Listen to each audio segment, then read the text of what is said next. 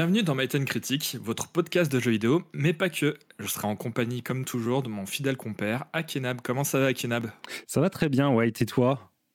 Bah écoute, je sors d'une vieille engine de toute pourrie, donc euh, vous étonnez pas si je vous crache à la gueule pendant le podcast, mais normalement ça, devrait bien se passer. ça va tousser, ça va être sympa.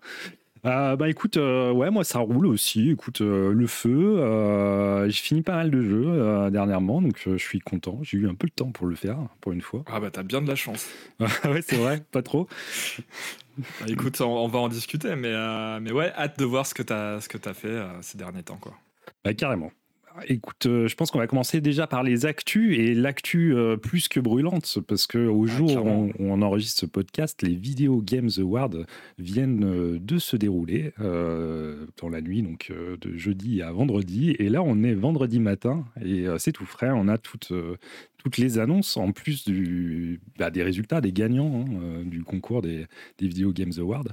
Et, euh, et on est très très chaud, effectivement. J'ai d'ailleurs été, on peut le dire direct, assez étonné, hein, je sais pas toi, mais euh, par le nombre d'annonces qu'il y a eu. Euh, ouais, c'est cool parce qu'on a eu le droit à quelques petites surprises et ça, ça fait toujours plaisir. Hein. Moi, je sais que je suis un je suis un grand enfant et je suis toujours très content euh, pendant des conférences ou quoi qu'on ait toujours quelques petites surprises, tu vois. Donc euh, là, ça m'a fait plaisir à ce niveau-là. Et puis, euh, puis on a eu quelques petites vidéos qui, qui sont quand même bien sympas, qui sortent un petit peu du lot.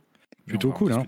Bah ouais, c'est clair. Moi, moi j'ai été étonné hein, quand même sur. T'imagines, hein, des fois, on passe des E3 ou des Tokyo Game Show où, où, pendant plusieurs jours, on a finalement 3-4 annonces qui nous intéressent. voilà, en espace de. Hein. Ouais, c'est clair. Et là, en espace de quelques heures, on a quand même euh, pas mal de choses, hein, euh, j'ai trouvé. Ouais, c'est cool. C'est plutôt positif dans l'ensemble. Hein. C'est sympa. Euh, est-ce que tu veux qu'on parle un peu du, des gagnants du, des Games Awards? Il n'y a pas eu tellement de surprises, j'ai l'impression. Ah, C'était pas foufou parce que, notamment, le, rien que le fait que ben, ces deux dernières années, enfin cette dernière année-là, on n'a pas eu vraiment de très grosses sorties. C'était un petit peu le le vide intersidéral et euh, du coup ben les nominés c'était pas foufou non plus quoi. C'était euh, c'est ça pas vraiment surprenant euh, un peu plan plan quoi. C'est ça ouais. Effectivement je dirais pas que c'était le désert non plus en termes de jeux vidéo mais il y a eu enfin, voilà c'était pas non plus Byzance quoi. Il y avait des sorties sympas mais, mais l'année 2021 ça n'a pas été non plus incroyable quoi.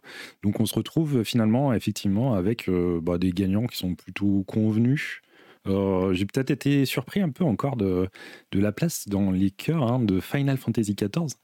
Parce qu'il euh, il a reçu deux awards, si je ne me trompe pas, celui du suivi et celui euh, du support de mm. la communauté. Et pour un jeu qui, ben, qui n'est pas, qui n'est pas tout jeune. Alors, il bénéficie peut-être de la sortie de Endwalker. C'est peut-être ça aussi. Et de la mort de WoW. Et de la mort de WoW, effectivement. C'est vrai que les joueurs de MMO sont un peu perdus entre un New World euh, qui répond pas tout à fait aux attentes et puis un, WoW qui se laisse mourir. Euh, c'est vrai que Final Fantasy XIV gagne un, regain incroyable en ce moment. Euh, et, du coup, un petit peu surpris, mais il est là, ça fait plaisir. Hein. Je crois qu'on est tous les deux friands du jeu. Donc, Ouais, clairement. Bah après, c'est clair que pour, moi, en tout cas, le, suivi est assez exemplaire. Hein. C'est une équipe qui écoute vraiment bien sa communauté. Ils, ont, ils sont très très proches de leurs joueurs et ça va toujours plus ou moins dans le bon sens. Donc, euh, et puis le contenu est toujours de qualité. Euh, euh, ouais, vraiment. Pardon. c'est dans, dans, le monde du MMO, je pense qu'aujourd'hui, c'est clairement un petit peu le, le, bulldozer. Quoi. C'est vraiment celui qui a fait son trou et en partant de très loin, faut le rappeler en plus. Bah, c'est clair. Hein. Et, et, qui a su vraiment fidéliser une communauté très très forte et qui encore aujourd'hui ramène, ramène des gens. Quoi. Donc, content de le voir à cette place-là aussi. Ouais. Ouais, ça fait plaisir. Hein. Et, euh, et, voilà, après, bon, les, les, gagnants sont assez convenus. Hein. Le, la plus grosse attente, Elden Ring, hein, je viens de te dire, c'est pas très surprenant. Euh, ouais, euh, c'est clair. Ah, peut-être une petite surprise sur le meilleur RPG. Ça va te faire plaisir d'ailleurs. C'est Tales of euh. Arise qui a, qui a remporté le, le, le. Euh, bon, après, les concurrents en face n'étaient pas d'une qualité incroyable. Hein. On avait Cyberpunk, on avait Monster Hunter Rise je ne sais pas si c'est vraiment euh, à ranger dans la catégorie RPG d'ailleurs. Euh, Scarlet Nexus. Pareil. Arrêtez d'en parler, ça on n'en peut plus. Et euh, Shin Megami Tensei 5, euh, qui certes est génial, mais qui est quand même destiné à un public un peu plus niche que le Tales of, hein, on est d'accord. Du coup, pas très surprenant de, la victoire, mais oui, effectivement, bon, ça reste un RPG plutôt standard au final, même si moi j'ai adoré, mais on en parlait la dernière fois. Mais, mais voilà, bon, après, je pense qu'il n'y a pas grand chose à dire d'autre sur, sur les résultats. Par contre, on peut parler. Pas, à part si tu as quelque chose à rajouter, hein, n'hésite pas. Bah, on voit surtout que ce qui ressort, pardon, c'est euh, It Takes Two euh, qui, a raflé beaucoup de prix euh, Carrément. cette année. Et c'est mérité, hein, je pense, parce que moi, pour l'avoir fini avec ma compagne, c'est quand même un excellent jeu sur bien des, des points, quoi, clairement. Ouais, il paraît. Alors, j'ai toujours pas fait. J'attends d'avoir une deuxième manette. mais, mais dès que je l'ai, ouais, apparemment, c'est quand même. Enfin, les retours, que ce soit joueur ou presse, on dit que c'était quand même une, sacrée réussite. Quoi. Complètement. Je suis content de Defloop aussi, hein, qui a su tirer son, son, son épingle du jeu, puisqu'il gagne la, le award de la game direction et de la direction artistique. Euh, les jeux, arcane, sont quasiment systématiquement nominés d'une façon ou d'une autre chaque année. Clairement, bah, c'est ce qu'on se disait un petit peu la dernière fois hein, quand on en parlait, c'est que les jeux arcane, ils ont des retours qui sont incroyables, mais euh, au niveau des ventes, ça s'exprime pas forcément. Hein. C'est toujours pareil. Alors je sais pas, il faudrait voir un peu les, retours euh, ventes de Defloop qui n'ont pas été, enfin en tout cas je les ai pas vus passer moi.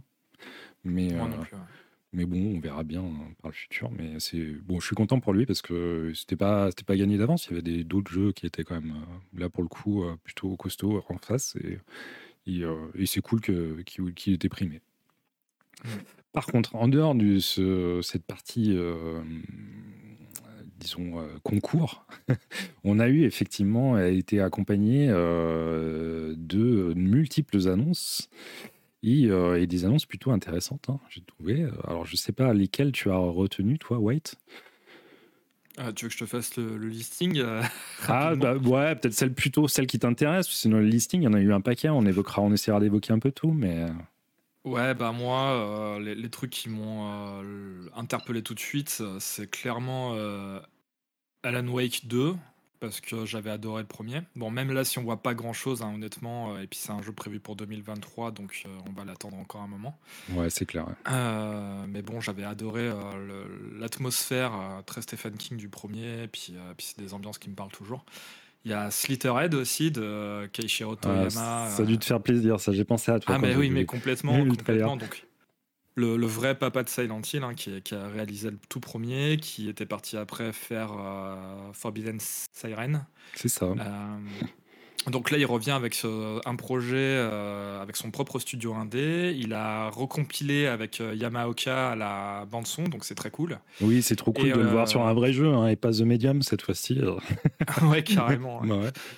Et de ce qu'on en a vu, ça, pour moi, alors je sais pas ce que t'en penses, mais on dirait un mélange super what the fuck de Ghostwire Tokyo, de Let It Die de Suda Goichi et euh, avec un petit peu d'univers à la Parasite de je sais plus euh, le nom de l'auteur mais oui, dire voilà de, ouais, clairement. euh, clairement ouais. un peu insecte ouais le, le, trailer est vraiment surprenant on dirait un truc effectivement un peu à la Silent qui rencontre un yakuza débridé c'est très bizarre. J'ai vraiment senti la vibe punk de Suda Goichi. De ouais, Suda, ça ressemble beaucoup à Grasshopper. Ouais. on est d'accord, c'est clair. Il y a un petit truc comme ça. Après, j'espère qu'il y aura un peu plus de moyens que chez Grasshopper, parce que quand même.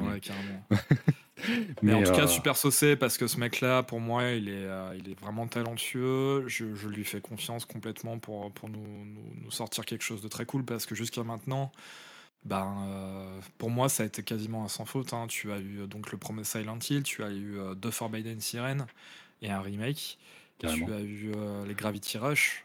Oui, les Gravity Rush, incroyable. Ouais, non, mais c'est clair. C'est clair, il, a un palmarès de dingue. Hein. Mm. Ouais, il a vraiment sa patte. Il a toujours su sortir un petit peu du lot et nous faire des vraies propositions. Donc, je suis super méga chaud. C'est clair. Là, j'avoue, franchement, très saucé. Après, euh, c'est pas pour tout de suite, mais, euh, mais bon, ça va, ça va être cool, hein, je pense. Et sinon, le troisième truc euh, qui, qui m'a interpellé, ouais. je, je, précise, précise aux auditeurs que je ne suis pas un furisme, mais pourtant, je suis très saucé par le Sonic. Ah non Ah, je m'attendais pas à ça en troisième choix. Ah désolé, ouais, désolé, ouais, Vraiment... Alors là, c'est vraiment la Madeleine de Proust, c'est euh, ma nostalgie qui parle, hein, parce que moi, clairement, j'ai été bercé euh, aux consoles Sega grâce à mon grand frère, et euh, donc Sonic, c'est vraiment une partie importante de ma culture jeu vidéo. Bon, euh, clairement, je renie complètement euh, toute la phase euh, Shitty Friends et Sonic 3D tout pété, qui sont vraiment absolument dégueulasses. Mais on avait eu quand même quelques bons épisodes là dernièrement. Il y avait eu Sonic Generation qui était très cool. Il y avait eu Sonic Mania qui est vraiment excellent. Donc Là, du ce qu'on a vu du trailer, il y a, alors c'est un peu mi figue mi raisin parce que bon, t'as une espèce de open world mais très serious business, donc ça fait toujours bizarre de voir en fait des décors un petit peu euh, photoréalistes, serious business dans l'univers de Sonic. Donc on a toujours peur du mélange un petit peu cringe euh, du Sonic sérieux qui, qui, qui, dissonne un peu. Hein. mais euh, pour autant, je suis toujours curieux de savoir ce qu'ils vont faire en fait. Hein.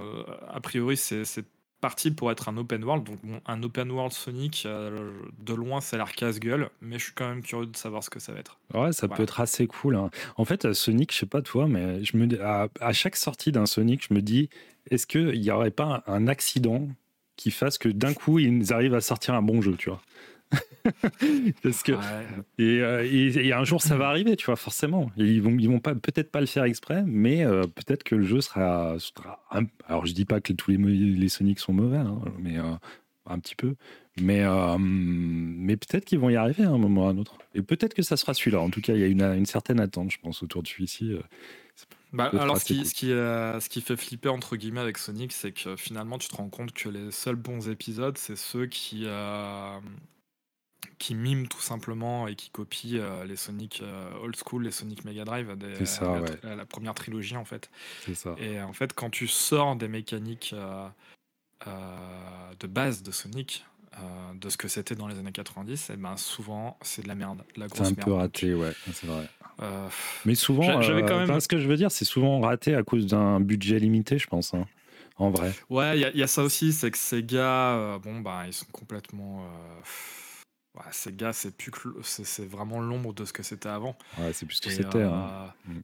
y a, ils arrivent à sortir du lot encore avec euh, la série des Yakuza et encore euh, ça se discute parce que tu vois qu'en termes de budget aussi il y a des grosses limitations étant donné qu'ils réutilisent c'est ça hein. chaque épisode les mêmes assets la même ville etc donc bon voilà après c'est l'équipe de Yakuza qui a su se démarquer euh, et, à faire du gros avec euh, le peu de budget qu'ils avaient. Mais c'est ça.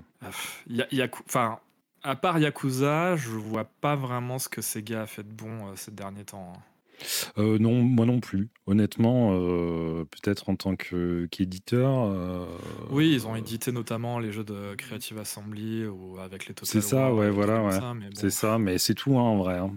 moi aussi, je vois pas. Hormis Yakuza, ouais. Après, il y a eu un, regain d'intérêt de Yakuza avec le Like a Dragon, le 7 là. Donc euh, peut-être que ça pourra apporter ses fruits euh, sur euh, le futur Sonic. Je ne sais pas à quelle hauteur on peut, on peut estimer la réussite de Yakuza 7. Ah, sachant aussi que le directeur créatif de Yakuza s'est barré là récemment. oui, c'est vrai, exactement. Ouais. On Pour partir, partir en Chine, hein, d'ailleurs, c'est pas chez Tencent ou un truc comme ça? Il y a pas un truc Ah ouais, il me semble. Il me semble, un truc comme ça. Il me semble que c'est quelque chose de, ce goût-là, ouais. ouais, bah ouais, bah normal. Hein, euh, ok, alors euh, c'est ça ce que tu as retenu. Écoute, bah, je, suis surpris, mais pourquoi pas euh, Pourquoi pas Écoute, hein, tous les goûts sont dans la nature, comme on dit. Ouais, exactement. Alors moi, je vais, j'ai retenu un truc et ça m'a marqué. le petit Dune RTS, là, Dune, Dune Spice Wars, qui va, qui, bah, qui, dont on entend pour la première fois parler, qui, qui, sort évidemment après le succès du film de, de Villeneuve.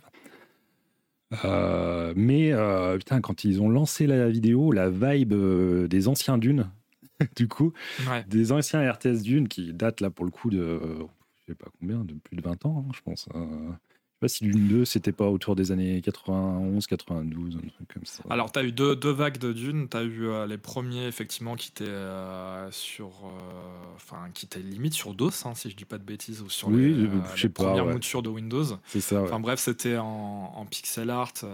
c'était dans les, les hardbox, les grosses boîtes PC de l'époque, etc. Et c'était des excellents jeux qui étaient un mélange de point and click, de gestion, de RTS. Mmh. Et après, tu as eu euh, également un RTS euh, en 3D dans la veine de Command Conquer qui s'appelait Battle for Arrakis, si je dis pas de bêtises. Oui, d'accord, ouais. Qui était du pur, euh, du pur RTS. Et là, de ce que moi j'ai cru comprendre, en tout cas, alors peut-être que je me trompe, mais euh, par rapport au trailer, à la fin du trailer, j'ai cru voir que c'était plutôt un 4X qu'un RTS. Eh ben écoute, oui, ils ont annoncé ça comme euh, effectivement un RTS avec euh, des mécaniques de 4X. Donc on, va, on va voir ce que ça va donner, mais si c'est ça, ça pourrait être assez incroyable parce que le, le lore de Dune, alors je pense que tous les gens n'ont ne connaissent pas encore. Parce que, euh, en fait, euh, le, film Dune qui est sorti euh, couvre une très petite partie de toute l'histoire de, Dune, en fait. le lore est, un, est immense. Enfin, il y a vraiment euh, plein de trucs à faire quoi avec Dune. Ça se prête complètement à ce type de jeu, en tout cas avec euh, ah bah, les, euh, tous les conflits géopolitiques qu'amène Dune. c'est vraiment bien, bien Clairement, ouais, ouais, cette bataille pour les ressources. Enfin, c'est vraiment, vraiment, voilà. Je, même, je me demande même à quel point Dune a peut-être alimenté, tu vois, l'esprit de tous les catrices qu'on connaît maintenant. Hmm. je, suis à peu près sûr que c'est le cas. Et euh, donc, euh, grosse, grosse vibe rétro, tu vois, ça m'a fait frissonner et me rappeler mes, mes, euh, jeunes années quand j'ai vu ça. Et, et, ça fait plaisir de voir ça, bah, c'est cool. Et en plus, enfin, comme il a l'air parti, ça a l'air d'être plutôt correct. Et vu qu'il va avoir trois films en plus de ça, je pense que le budget alloué à la production va être plutôt correct. Donc, assez content de le voir arriver. Euh, qu'est-ce que j'ai noté? Évidemment, j'ai noté le, la bande-annonce d'Elden Ring. On ne peut pas passer à côté, je pense. La nouvelle bande-annonce, euh, ouais, la cinématique, effectivement, qui parle plutôt de l'histoire cette fois-ci. Euh, qui est magnifique encore une fois et on en parlait la dernière fois on se demandait un peu ce que Martins allait faire dans l'histoire d'Elden Ring parce qu'on avait plus l'impression qu'il était là pour prendre son chèque et pour repartir mais euh, ben, en visionnant cette vidéo, là, j'ai l'impression quand même, il y a, y a du lore, hein. il y a un peu d'histoire quand même, tu vois, ça, se tient. Euh, à voir comment la narration va être intégrée, on en parlait déjà la dernière fois, donc on va pas revenir dessus. Mais, euh, mais en tout cas, ça donne de plus en plus envie. Hein. Euh, quitte à faire mon gros rouleau, j'ai envie de te dire qu'on dirait une cinématique de Dark Souls.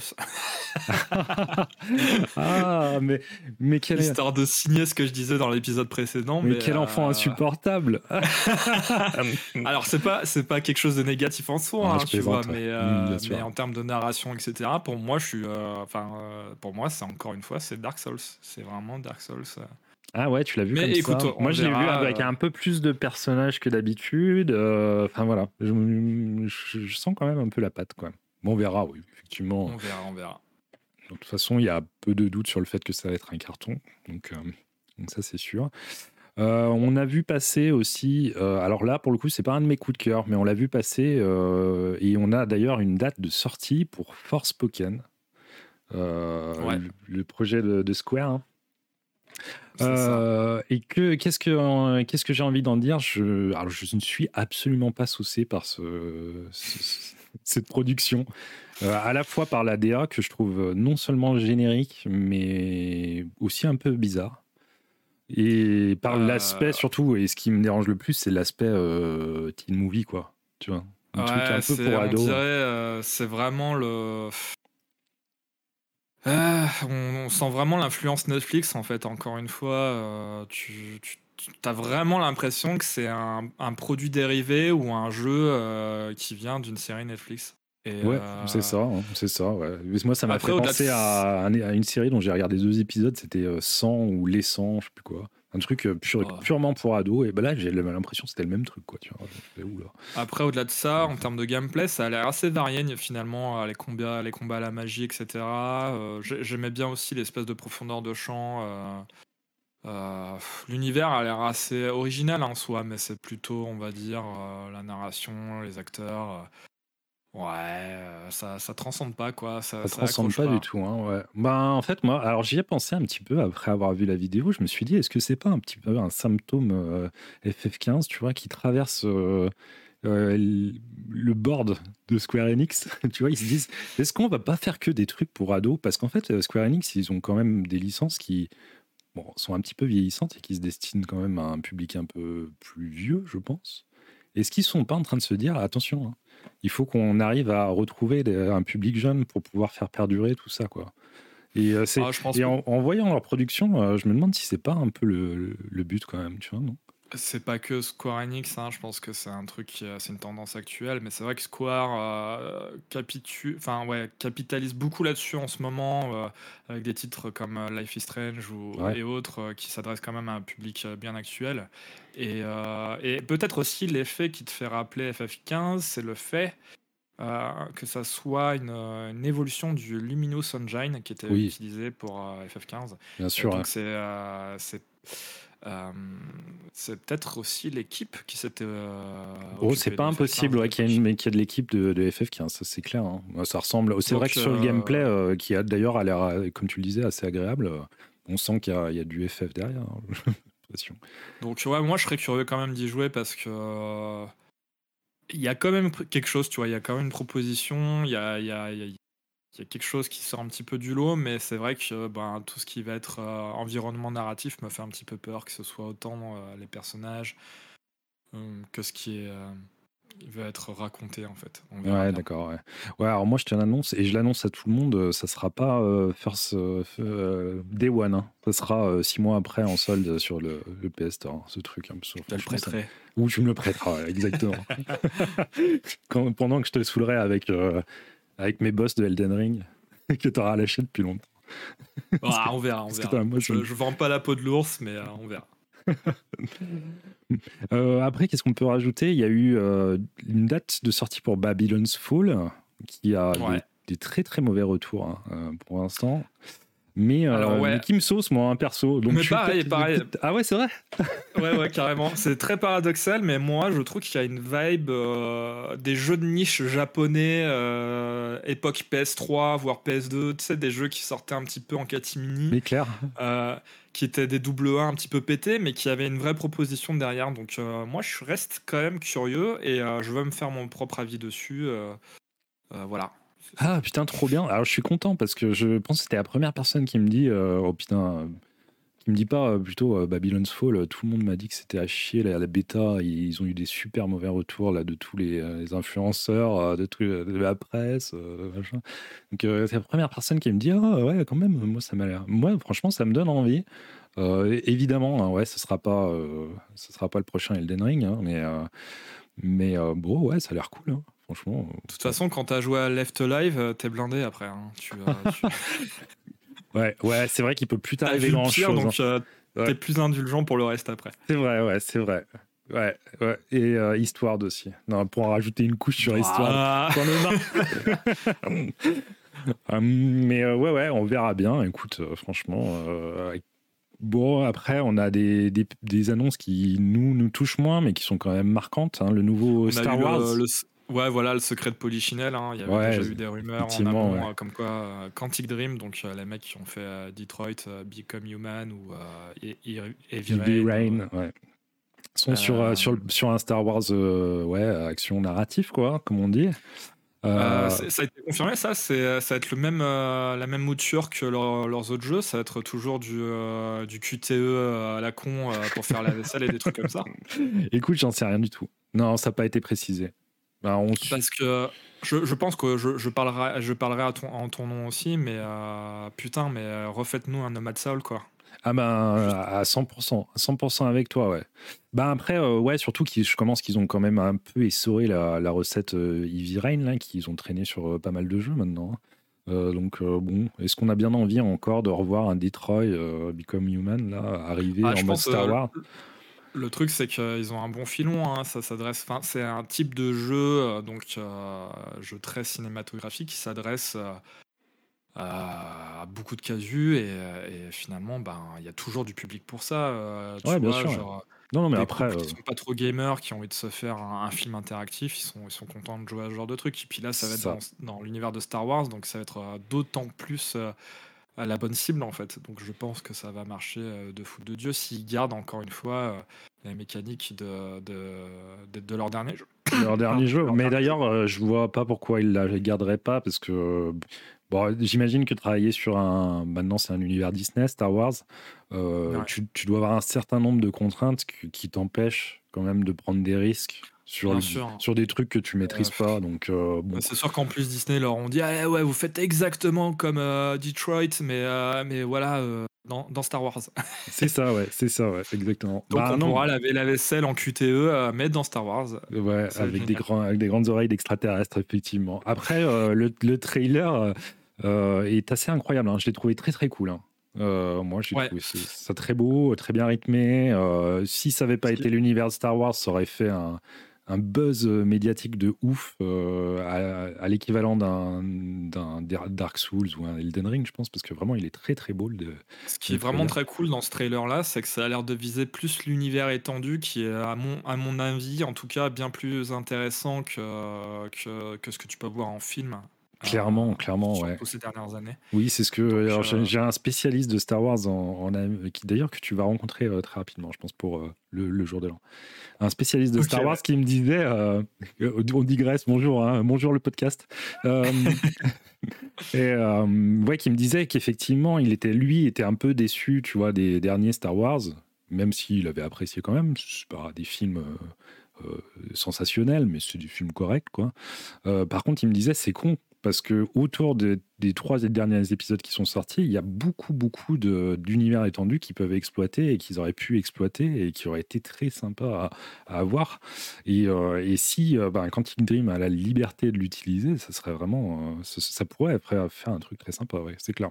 De, toute manière, jusqu'à maintenant, toutes les meilleures expériences vidéoludiques qu'on a eues dans l'univers de Star Wars, ça a toujours été des jeux connexes à l'univers étendu et jamais des jeux directement tirés des, des films en fait. Hein. Oui, c'est vrai, ouais. Tu, tu, vois avec les Tu le vois avec les Dark Forces, tu les vois avec les X-Wing, tu vois avec ça. Le Fallen Order là était pareil, hein, assez.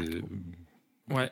Euh, et, du coup, euh, ouais, je pense que c'est une bonne nouvelle. En tout cas, euh, autant pour les fans de Star Wars que pour les gens qui sont un petit peu moins fans de cet univers-là, c'est toujours plus intéressant d'aller vers les univers étendus, tout simplement. Clairement, clairement. Bah ouais, moi j'ai bien hâte de le voir. Franchement, c'est un truc qui me tenterait bien, je t'avoue. Ouais.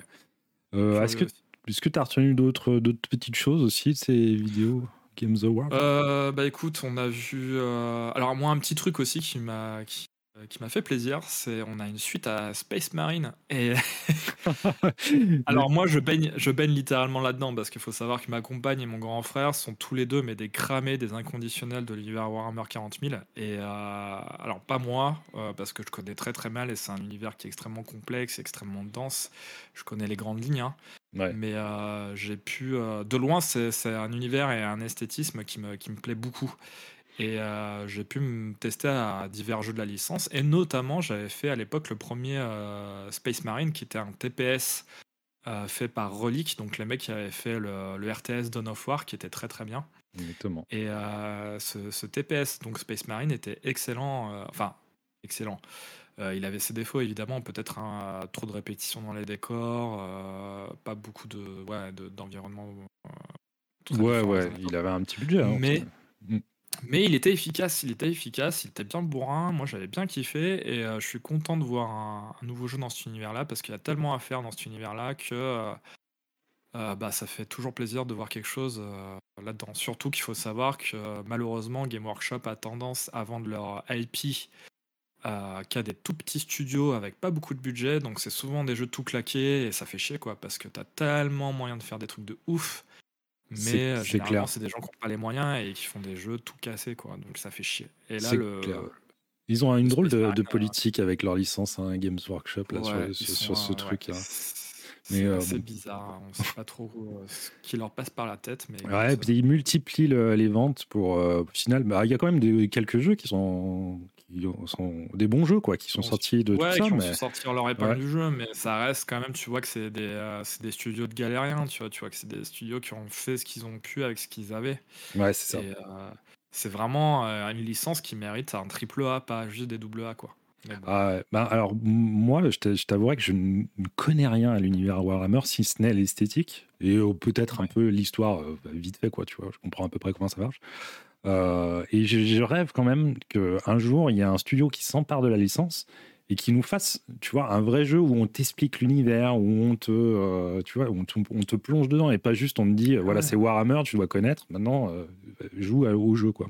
Et euh, j'aimerais bien que ça dans l'univers Warhammer 40 000, tu vois, là, ça serait fou furieux. bah, ça serait terrible. Ça, non, mais ça serait fou. Mais c'est clair. C'est vrai, hein. Ça serait dingue. Mais bon. Mais ouais, j'espère. Bah, en tout cas, ça fait oui, effectivement, le, TPS était plutôt, a plutôt eu bonne presse par la suite, hein, pas à sa sortie d'ailleurs. Il était un passé un peu inaperçu, je crois. Et, il a pas eu beaucoup de com dessus. Hein. Mais il a eu une, une belle aura derrière et, et du coup d'avoir surtout que c'est assez, assez fou de le voir popper comme ça au milieu d'autres jeux quoi. c'est plutôt cool de le, de le retrouver quoi. On a également eu un trailer de, de la suite de A Plague Tale, donc Requiem, et également un trailer de Hellblade 2. Euh, je sais pas si tu les as vus, et qu'est-ce que tu en as pensé? Écoute, alors, euh, bah, déjà, j'étais content de revoir Hellblade 2, même si j'avais pas spécialement aimé le 1, parce qu'il était, il avait effectivement disparu des radars depuis un moment. Euh, et mm, alors, du coup, j'ai pas grand chose à dire sur Hellblade 2, alors que ben, le trailer est quand même très sympa, hein, euh, très impressionnant. Euh, très long aussi, c'est un gros trailer, hein, et on voit qu'ils ont voulu ressortir de l'ombre. Hein. Euh, après, j'ai pas des attentes particulières de jeu parce que vraiment le 1 m'était pas un peu passé par-dessus la ouais, tête. Peut-être qu'avec celui-là, il y aura un vrai gameplay. Ouais, bah voilà, exactement, un gameplay. Et puis, alors, euh, le côté. Pas euh, juste aligné à la caméra sur des runes de merde et, pendant 10 heures. Et ouais, ouais, et trois, et trois coups pour, pour ton, ton perso aussi. Là, c'était, les combats étaient nuls. non, en fait, j'avais été déçu par plein de trucs, même s'il avait ses qualités. Hein, mais ouais, ça crée ambiance, atmosphère. c'est ça, ouais. la narration. En mode schizophrène, c'était cool. Le son binaural, là, c'était plutôt sympa, ça marchait bien. Euh, bah voilà, il y avait des trucs sympas, mais c'était un jeu mineur. Moi, j'ai trouvé ça mineur, alors qu'il a été porté euh, par beaucoup de gens euh, comme étant un, jeu incroyable. oui, mais parce que c'est, tu sais, c'est, c'est les bobos hipsters qui sont enjaillés du fait que oui, parce qu'à cause du thème, sur la maladie psychiatrique, etc. C'est ça. Ce qui était pas, ce qui est sûrement le cas hein, en plus, mais mais ah oui, non, complètement. Qui donnait un jeu pas terrible finalement mais à l'usage, euh, enfin à l'usage, tu dis ouais, ok. Euh, enfin, alors moi personnellement, j'ai pas ressenti. Euh, en fait, le, postulat de départ, c'était vraiment de te dire voilà ce que, comment peuvent ressentir les choses les gens qui sont atteints de schizophrénie. Et donc, le, fait d'entendre des voix incontrôlées un petit peu dans tous les sens, etc. Ça. ça m'a pas trop trop marqué. En vrai. sinon, L'ambiance, euh, l'ambiance euh, mythologie nordique en mode enfer, euh, en mode dark, ça m'avait quand même relativement plu. Donc, je suis quand même curieux de savoir ce qu'ils vont faire avec le 2. Là, de ce qu'on a vu du trailer, l'ambiance était assez lourde, assez sombre. Donc, ouais, pourquoi pas, franchement. S'ils mettent un vrai gameplay, moi, je suis chaud. Hein. Ouais, moi aussi, je suis assez chaud. Et puis, ouais, ouais, bah, en tout cas, ouais, le, trailer donne envie. Par contre, pour parler du trailer de Tale Requiem, donc le Tale 2, euh, j'ai des doutes, des doutes euh, sur le fait que j'avais l'impression que c'était un trailer très action, très, euh, qui bougeait beaucoup plus que ce qu'on avait pu vivre dans le, la première partie en tout cas. Et c'est mhm. pas tellement ce que j'attends de ce jeu, donc. T'as fini le premier? Ouais, j'ai fini le premier, ouais. Alors, si tu as fini le premier, sans spoiler, euh, la direction que prend le petit frère t'amène plus ou moins de dire quand même que euh, tu vas être moins dans une optique de discrétion. quoi. Ah, bah, ça c'est clair, ouais. C'est clair. Ça me semble euh, plutôt logique finalement. Ça, non, mais en fait, tout paraît logique hein, au final, mais c'est juste que j'ai pas trop envie de le voir ça. Après, je vais me jeter dessus parce que j'ai adoré le 1, en fait. Donc, je vais, hmm. le 2, je vais sûrement adorer aussi. Et puis, ils ont, ça a l'air très cool. Ils ont changé l'environnement. Qui... C'est vrai que le premier Plague Tale, c'était quand même assez monotone, disons, comme ambiance. Là, euh, vu que c'est des, espaces euh, ensoleillés, euh, verdoisés, verdoisants, je sais pas comment on dit, c'est quand même plus cool. Donc je pense que ça va être super, hein. mais, mais le trailer m'a, ça m'a un peu choqué de voir autant d'action dans Plague Tale, mais bon, pourquoi pas, hein. pourquoi pas, au final. Donc, je suis assez ouais, dans l'exécution. ok. On se fait une euh, petite pause musicale Ah bah on va se faire une petite pause musicale avec grand plaisir. Qu'est-ce que tu nous as prévu aujourd'hui? Eh ben écoute, là c'est un petit morceau euh, d'un jeu que, que, je suis en passe de finir là. On va en reparler tout à l'heure d'ailleurs. C'est Shin Megami Tensei 5. Et c'est un, un morceau qui est lié à la carte. en fait, tu trimbales dans un monde qui s'appelle Da'at, qui est en fait en gros l'enfer post-apocalyptique japonais. Grosso modo, Tokyo est devenu l'enfer et, et s'appelle Da'at maintenant. Et la particularité, en fait, c'est que dans le jeu, tu te trimbales de quartier en quartier, donc des quartiers très connus de Tokyo, hein, t'as Ginza, etc. Et euh, là, c'est précisément la musique de Taito, du quartier de Taito, euh, qui arrive euh, bah, sur le dernier segment du jeu. Et bah, elle est absolument incroyable, cette musique. C'est sûrement une de mes préférées, et bah, j'ai hâte de vous la faire écouter. C'est Ryota Kozuka et Toshiki Konishi qui sont à la composition.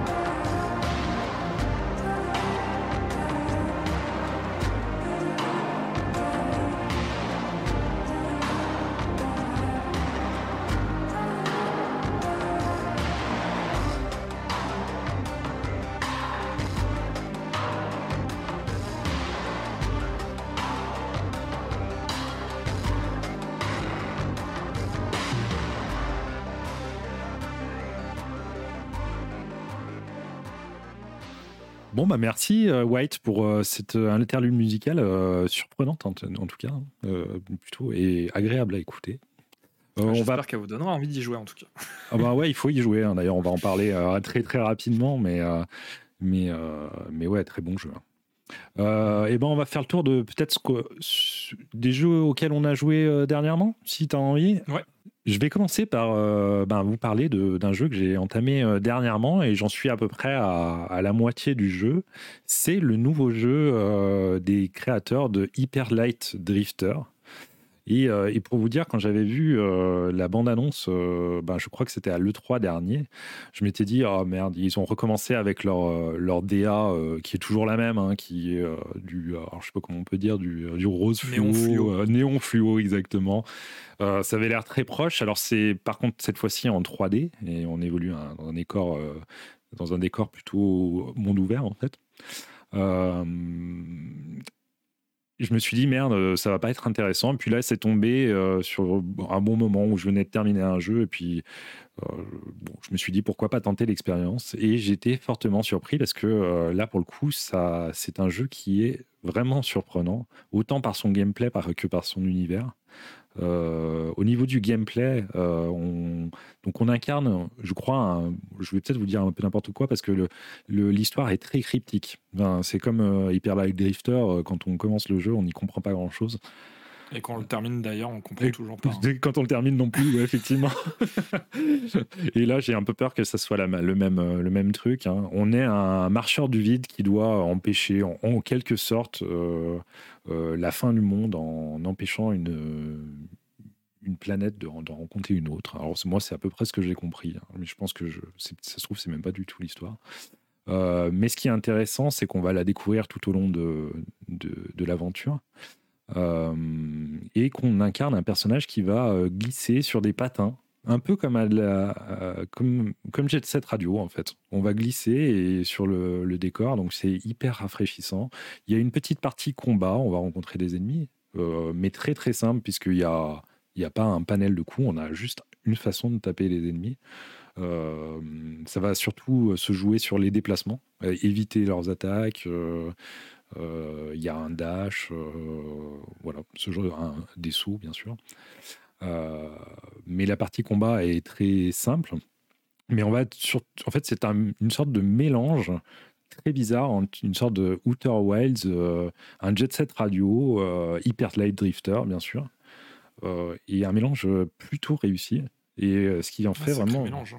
Ouais, un sacré mélange, mais vraiment très surprenant et, et euh, qui marche. Et c'est incroyable. surtout ça. Surtout que la sauce euh, marche complètement. Il y a énormément d'exploration.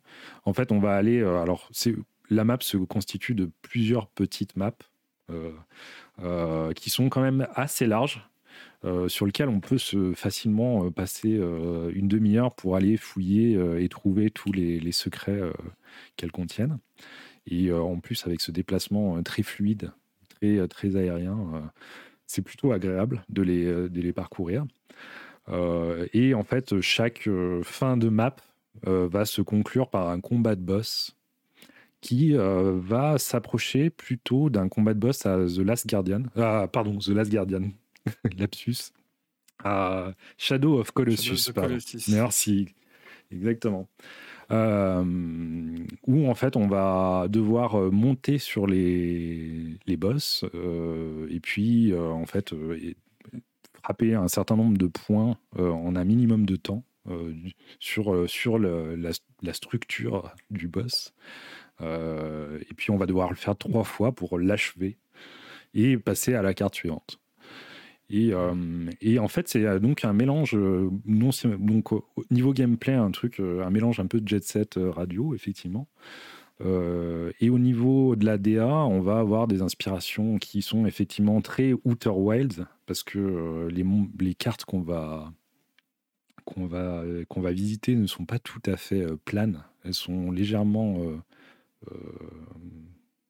arrondies, en fait, presque comme une demi-planète. Donc on va, on va parcourir euh, ces cartes avec un grand plaisir. Il y a des sortes d'influences, évidemment Shadow of the Colossus, un peu Évangélion parfois aussi. Parce que les, euh, les, oh. les, ouais, ouais, les boss qu'on va. Il y a un boss à un moment, franchement, quand il est apparu, je me suis dit, ah putain, c'est une Eva, quoi. C'est euh, un, ange, un ange, pardon. C'est un ange. Et vraiment, il a un peu le, ils ont un peu le même style. En plus, ils sont en noir et, noir et blanc. Donc, évidemment, c'est très, très évocateur. Euh, mais euh, grosse, grosse surprise et surtout gros plaisir de jeu euh, que ce Solar H. J'aurais jamais pensé ça. Alors, même si le gameplay d'Hyper Light Drifter était très agréable, hein, mais là, on est carrément sur autre chose, contrairement à ce que pourrait faire penser la DA. Et, vraiment, c'est un, grand plaisir avec lequel je vais le finir, je pense. L'exploration est très gratifiante aussi. Il y a beaucoup de, de, de, fragments de qu'on retrouve de fragments, de collectibles, effectivement, qu'on va retrouver avec des histoires de, de peuples qui, qui, ont, qui ont parcouru cette terre, mais plutôt bien écrit, et du coup très agréable à, à, lire, pour une fois. Moi qui suis pas très fan de ces fragments de texte qu'on récupère ou ces audiologues qu'on récupère dans les jeux, là je trouve qu'ils sont plutôt courts et, agréables à, lire. Euh, donc euh, vraiment une grosse réussite et une grosse surprise pour moi euh, que ce Solar H. Bah, tu vas presque me donner envie encore une fois, putain. déjà que tu m'as fait acheter Deathloop. ah c'est vrai, je t'ai fait. Mais ça y est, je suis refait. Ah ben meilleur. je suis... Ben, on, parlera de nos, nos un peu plus tard, mais, mais Deathloop, il sera présent en tout cas. ok, on aura l'occasion d'en reparler. Mais du coup, ouais, ouais, bah, ce que tu m'en dis, de toute façon, les refs, en tout cas les références euh, que le jeu a l'air de puiser, euh, c'est que des trucs qui me parlent bien, donc euh, ouais, ça, ça, fait, ça fait clairement envie. Hein. C'est un mélange qui donne, qui rend, qui, qui, ouais, qui questionne en tout cas, qui, qui m'intrigue. Ouais, ouais, et surtout, alors vraiment, ce qui est agréable, c'est que c'est une expérience qui, je te dis, pas très longue et surprenante, quoi. Tu vois, et c'est pas, c'est pas le genre de jeu où dès le début, tu sais comment le gameplay, enfin, tu l'as dans les mains en 30 secondes. Là, alors c'est super facile à prendre en main, hein, c'est pas ce que je dis, mais, mais c'est rafraîchissant quoi. Donc euh, ça fait plaisir. Franchement, est vraiment euh, très bien. Euh, bah, je, te, je, te, passe la main pour, pour, ton à quoi tu joues à toi? Ouais, allez, allez. Bah écoute, moi je vais te parler de Shin Megami Tensei 5. Ah oui. Euh, déjà, pour, pour les auditeurs, je vais resituer un petit peu la, la, série. Je pense que ça, ça, ça vaut le coup euh, qu'on la resitue parce que même encore aujourd'hui, elle n'est pas très très connue. Ça reste un jeu de niche, entre guillemets. Mais euh, pour vous la faire courte, c'est la série qui a créé Persona. Persona est un spin-off de Shin Megami Tensei. c'est une série qui a commencé, alors là, putain, de, de mémoire, c'est fin 80, début 90. Euh, début 90, je dirais. Et, euh, et, grosso modo, on va dire euh, que c'est un petit peu le pendant dark de Persona, sans le côté, la surcouche vie étudiante. Mais on, y retrouve plus ou moins le, même système de combat avec ce qu'on appelle le press turn qui permet en fait de, de griller un tour, de gagner un tour en, en exploitant les faiblesses de, de l'adversaire. Et euh, dans... on pourrait grossièrement qualifier le jeu comme étant un, espèce de Pokémon-like pour adultes, en fait. C'est ça. Euh, mais qui réussit, qui réussit tellement mieux énormément de choses que Pokémon n'arrive plus à faire. Oh oui. Donc, euh, voilà, grosso modo, l'histoire de Shin Megami Tensei 5, vous êtes un étudiant complètement lambda, vous êtes dans une classe lambda, voilà, rien de particulier qui se passe dans votre vie. Euh, euh, et, en fait, autour de vous, vous entendez plus ou moins euh, des, faits divers, des histoires de meurtres de plus en plus sordides qui, qui ont l'air de, de, gagner le quartier. Un jour, en rentrant du lycée, votre gare, la gare par laquelle vous prenez le, métro pour rentrer, est bloquée par une scène de crime. Et donc, vous, vous décidez de, de, faire un détour. Et là, dans un pont, en passant sous un pont, pardon, passe quelque chose, il y a un énorme tremblement de terre et euh, la blackout totale. Le héros se réveille euh, dans un désert, un énorme désert avec euh, des ruines d'immeubles, etc. Il comprend rien ce qui se passe et il voit des démons.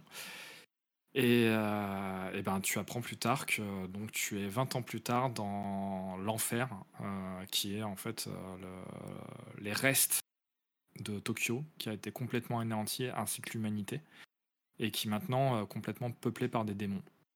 C'est ça.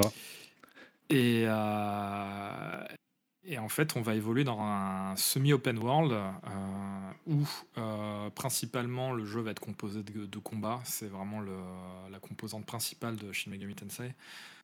combat et capture de monstres. Donc au début, vous êtes juste le, le, héros qui finit par fusionner avec un démon et ce qui lui procure des pouvoirs qui lui permet de tenir tête aux démons et de se battre.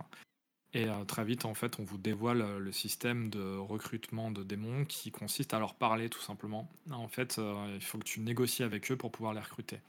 Donc tu vas avoir différents types de démons qui vont avoir différentes mentalités. Et il va falloir que tu orientes tes dialogues finement pour essayer d'aller dans leur sens et pouvoir les recruter et construire ton équipe. Par la suite, ces démons-là, tu peux les fusionner pour créer des démons encore plus puissants. Et tu as beaucoup, enfin, as une, une, une, composante management qui est très très développée. Qui est très tu forte. Peux vraiment construire ton démon. Il faut construire son équipe, ouais, c'est ça. Ouais, voilà, tu peux l'optimiser vraiment de ouf, à récupérer des compétences à droite à gauche, à optimiser ses défenses, etc.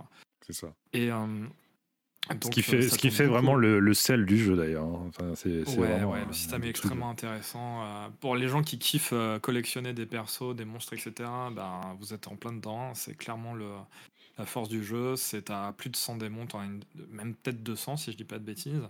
Ça. Euh, il y a eu un sacré gap quant à la réalisation dans celui-ci. À l'époque, pour les avoir tous faits, les systèmes de combat des anciens Shin Megami, c'était très sec. Ouais. tu avais quasiment pas d'anime où toutes les animations étaient très très similaires et standards d'un monstre à l'autre. Là, ils ont fait pas mal d'efforts. Tu as plusieurs monstres qui ont des patterns uniques et donc des animations uniques qui donnent encore plus de, de, caractère au combat, ouais, clairement. Et ça, ça, c'est vraiment super beau. Après, alors, Moi aussi, franchement, y a, on, voit, on voit que quand même, ils, euh, ils ont mis le, ils ont mis l'argent, comme on dit. Parce que franchement. La, euh, direction artistique est très très très cool, mais après, malheureusement, encore une fois, on est sur Switch. Faut, euh, parce oui, que ça, je ne l'ai pas précisé, c'est une exclusivité Switch. Et on est complètement limité par la technique. ouais, c'est un, peu triste, hein, parce que d'ailleurs, ces environnements sont magnifiques, là. Environnement un peu désertique, post-apo. Et c'est vrai que des fois, tu as envie de te dire, putain, ce serait bien si on avait de la 4K sur un truc comme ça, avec un. Voilà. Alors il y a des rumeurs, j'ai vu là passer sur Twitter, euh, enfin j'ai vu passer sur un site qui, euh, qui faisait remonter des, euh, des, comptes Twitter qui de data miner qui parlait de, du fait d'avoir trouvé des, des, occurrences liées à, aux consoles de salon autres et aux PC notamment. Donc il se peut, ah. en tout cas c'est en rumeur, qu'il y ait des portages sur des, des, plateformes un peu plus puissantes. Donc on peut espérer avoir un jeu un peu plus propre techniquement à terme. Ouais, ça serait, ça serait pas mal. Après, euh, bon, le support Switch est pas mal aussi, parce que c'est vraiment là pour le coup, comme tu le disais, une sorte de Pokémon pour adultes. Donc, euh, donc euh, bah tu te lances ta petite partie, tu essayes de trouver des démons, même si ça dure une demi-heure, c'est ok. Le jeu est pensé pour ça, c'est-à-dire que c'est un jeu que tu peux vraiment faire en petite session. En petite session. Alors, ce qui, est, ce qui est assez, paradoxal et assez rigolo parce que c'est un jeu donc tu peux, tu peux avoir une approche casu dans le sens où tu fais des petites sessions. Pour autant, c'est un jeu qui est quand même assez relevé. Oh oui. dans, sa, dans, sa, difficulté normale, ouais. Euh, le jeu. On, pleure du sang. En fait, euh, normal, c'est le difficile, on est d'accord. Hein. bah, C'est un jeu qui, euh, qui est traditionnellement réputé pour être, enfin une série qui est traditionnellement réputée pour être un peu au-dessus en termes de difficulté euh, et qu'il faut vraiment, euh, faut vraiment faire du leveling, faut vraiment exploiter les forces et les faiblesses, faut vraiment exploiter les buffs et les debuffs, sinon tu ne t'en sors pas, notamment vis-à-vis -vis des boss. T'as des boss qui sont vraiment salés et, euh, et voilà, donc c'est très challenging. Après, là où ils ont fait des efforts d'ouverture, c'est que tu as le niveau facile et même tu peux télécharger en DLC. Télécharger le très facile, ouais, c'est clair, ouais. Voilà. Mais c'est bien qu'ils aient fait ça pour l'accessibilité pour tout le monde, pour les gens qui n'ont pas le temps de jouer, pour, euh, pour plein de... Surtout aujourd'hui, je pense que c'est une difficulté qui peut être très mal comprise par la plupart des gens finalement. Oui, c'est assez rétro hein, ces jeux. Euh, c'est vraiment une difficulté de dungeon crawler à l'ancienne, donc c'est une, difficulté qui pardonne peu, etc. Ouais, ouais, pour, pour les amateurs euh, dont, dont, on est tous les deux, je pense, c'est hmm. on arrive à y trouver notre plaisir, mais je comprends que qui, s'ouvre un petit peu aussi. Euh, surtout, bah là, tu as raison, hein, la réalisation fait qu'ils peuvent s'ouvrir à un autre public, un petit peu euh, se sortir de leur niche. Quoi. Donc, euh, autant en profiter et faire connaître ça à tout le monde. Et ce, qui, ce qui est très cool, tant mieux, hein, parce que c'est un super jeu. En vrai, et donc, au-delà du gameplay, l'autre point qui m'intéresse énormément, qui me fait vraiment kiffer dans ce jeu-là, ça va être tout l'aspect métaphysique, atmosphérique, euh, théologique euh, du jeu. Euh, qui, qui est très très intéressant. En fait, c'est la narration dans Shin Megami Tensei est toujours un petit peu en retrait. Il y a peu de PNJ, peu de dialogue, peu de cutscenes. Oui, c'est je, voulais le préciser d'ailleurs, si vous avez comme référence les personas, il n'y a pas de dialogue dans Shin Megami Tensei, il y en a très peu. Quoi. ouais, c'est un petit peu antinomique. Ouais. mais c'est pas plus mal. Hein, on était vraiment dans, dans, un autre extrême. Persona, c'était vraiment l'overdose de blabla. C'est ça. Et là, on est vraiment dans du minimalisme. Après, il y a quand même des cutscenes, il y a quand même des développements de personnages, oui, de scénarios. Il y, a une histoire. Hein, mais ça reste vachement dans la moyenne basse, quoi. Et, mais ce qui est intéressant, c'est plus le questionnement philosophique qui amène le jeu.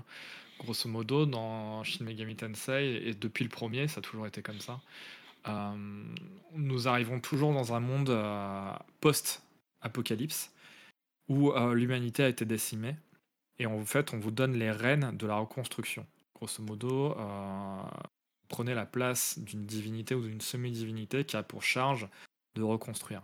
Et en fait, tu as trois camps, on va dire, qui, euh, qui s'affrontent. Tu vas avoir donc l'ordre, qui va être représenté par les anges, mais euh, dépeint de façon très euh, despotique, totalitaire, extrême.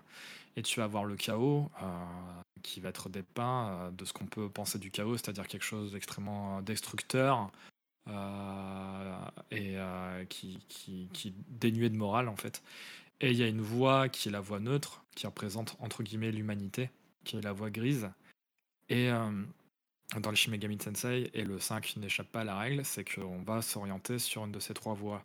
Choisir, est-ce qu'on va aller, aller à fond sur l'ordre, à fond sur le chaos, ou choisir le gris, l'humanité, qui mm. est censé euh, normalement, en fait, être sous l'influence à la fois des démons du chaos et des démons de l'ordre, ce qui donne l'humanité dans, dans, dans, toutes ces nuances de gris, en fait. Mhm. Et, euh, et c'est ce côté-là qui donne à Shin Megami Tensei euh, une aura très, pour moi, adulte, entre guillemets. C'est que il n'y a pas vraiment de jugement philosophique. C'est vraiment sa conception du monde qu'on aborde et qu'on approche et qui te donne, en fait, ta direction sur le scénario. Quoi. oui, c'est vraiment un, truc qui marque tout le jeu, à tel point tu sais, que quand tu veux recruter un, un démon, il n'y a pas. Parfois, ils, ont chacun leur caractère, tu vois, et chacun une façon d'être recruté. Euh, mais c'est des petits détails qui font qu'effectivement tout est, enfin tout est gris en fait. Il n'y a pas de, de, méchants démons ou le gentil ou vois, le recrutement de le recrutement de démons est un très bon exemple. Tu fais bien d'en parler parce qu'effectivement ça, ça, ça, transpose très bien ce que je disais auparavant. C'est que euh, effectivement tu vas te confronter à des démons qui vont avoir des caractères très différents mais qui vont être toujours plus ou moins être orientés euh, selon un des trois euh, grands dogmes que je viens de citer auparavant. Ça. Et, et, clairement toi en tant qu'humain donc en tant que joueur mais en tant que personnage humain dans le jeu et eh ben en fait tu vas être amené à aller dans le sens des monstres, même si tu ne penses pas comme eux. C'est ça. Et euh, c'est ça qui fait la force du truc, c'est que en fait ça t'amène à ce côté gris de l'humain, c'est-à-dire euh, ben ce ah, c'est ce, dialogue euh, diplomatique qui, qui, qui, qui, fait une nuance de gris en fait, hein, tout simplement. et, c'est vachement intéressant, ça peut vraiment poser de grosses questions, alors que, encore une fois, le jeu n'est pas plus narratif que ça finalement.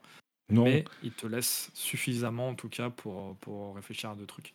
Non, mais effectivement, tout, tout, le côté narratif qui peut être pesant de, de Persona est transformé dans une, vraiment un truc, une ambiance particulière qui fait que, que tu es quand même transporté, même si euh, l'histoire n'est pas d'une clarté folle dès le début. Ou, voilà.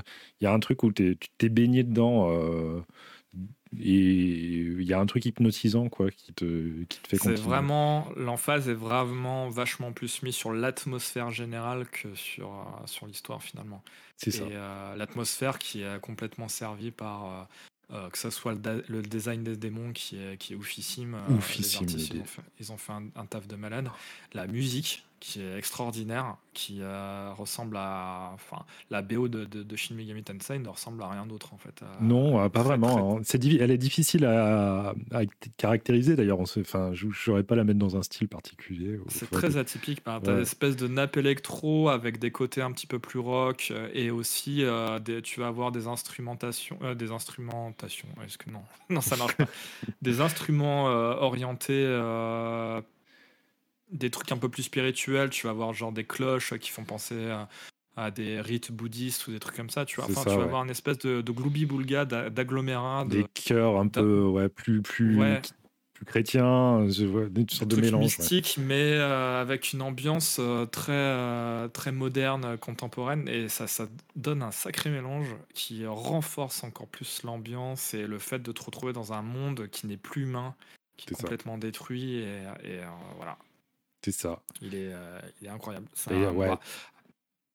Pour moi, c'est. Pardon, vas-y, vas-y. Vas-y, je t'en prie. Ouais, le, design de.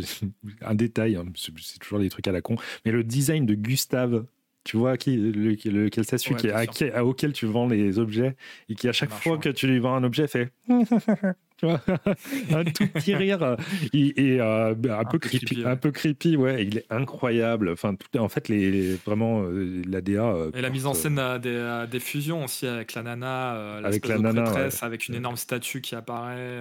tu fais de l'orgue, etc. C'est une espèce de mise en scène qui est vraiment on dirait euh, du, de la techno-théologie, tu vois. C'est vraiment un mélange de, de théologie euh, antidéluvienne avec, euh, avec, avec de, du modernisme et de l'art contemporain. Enfin, c'est super chelou.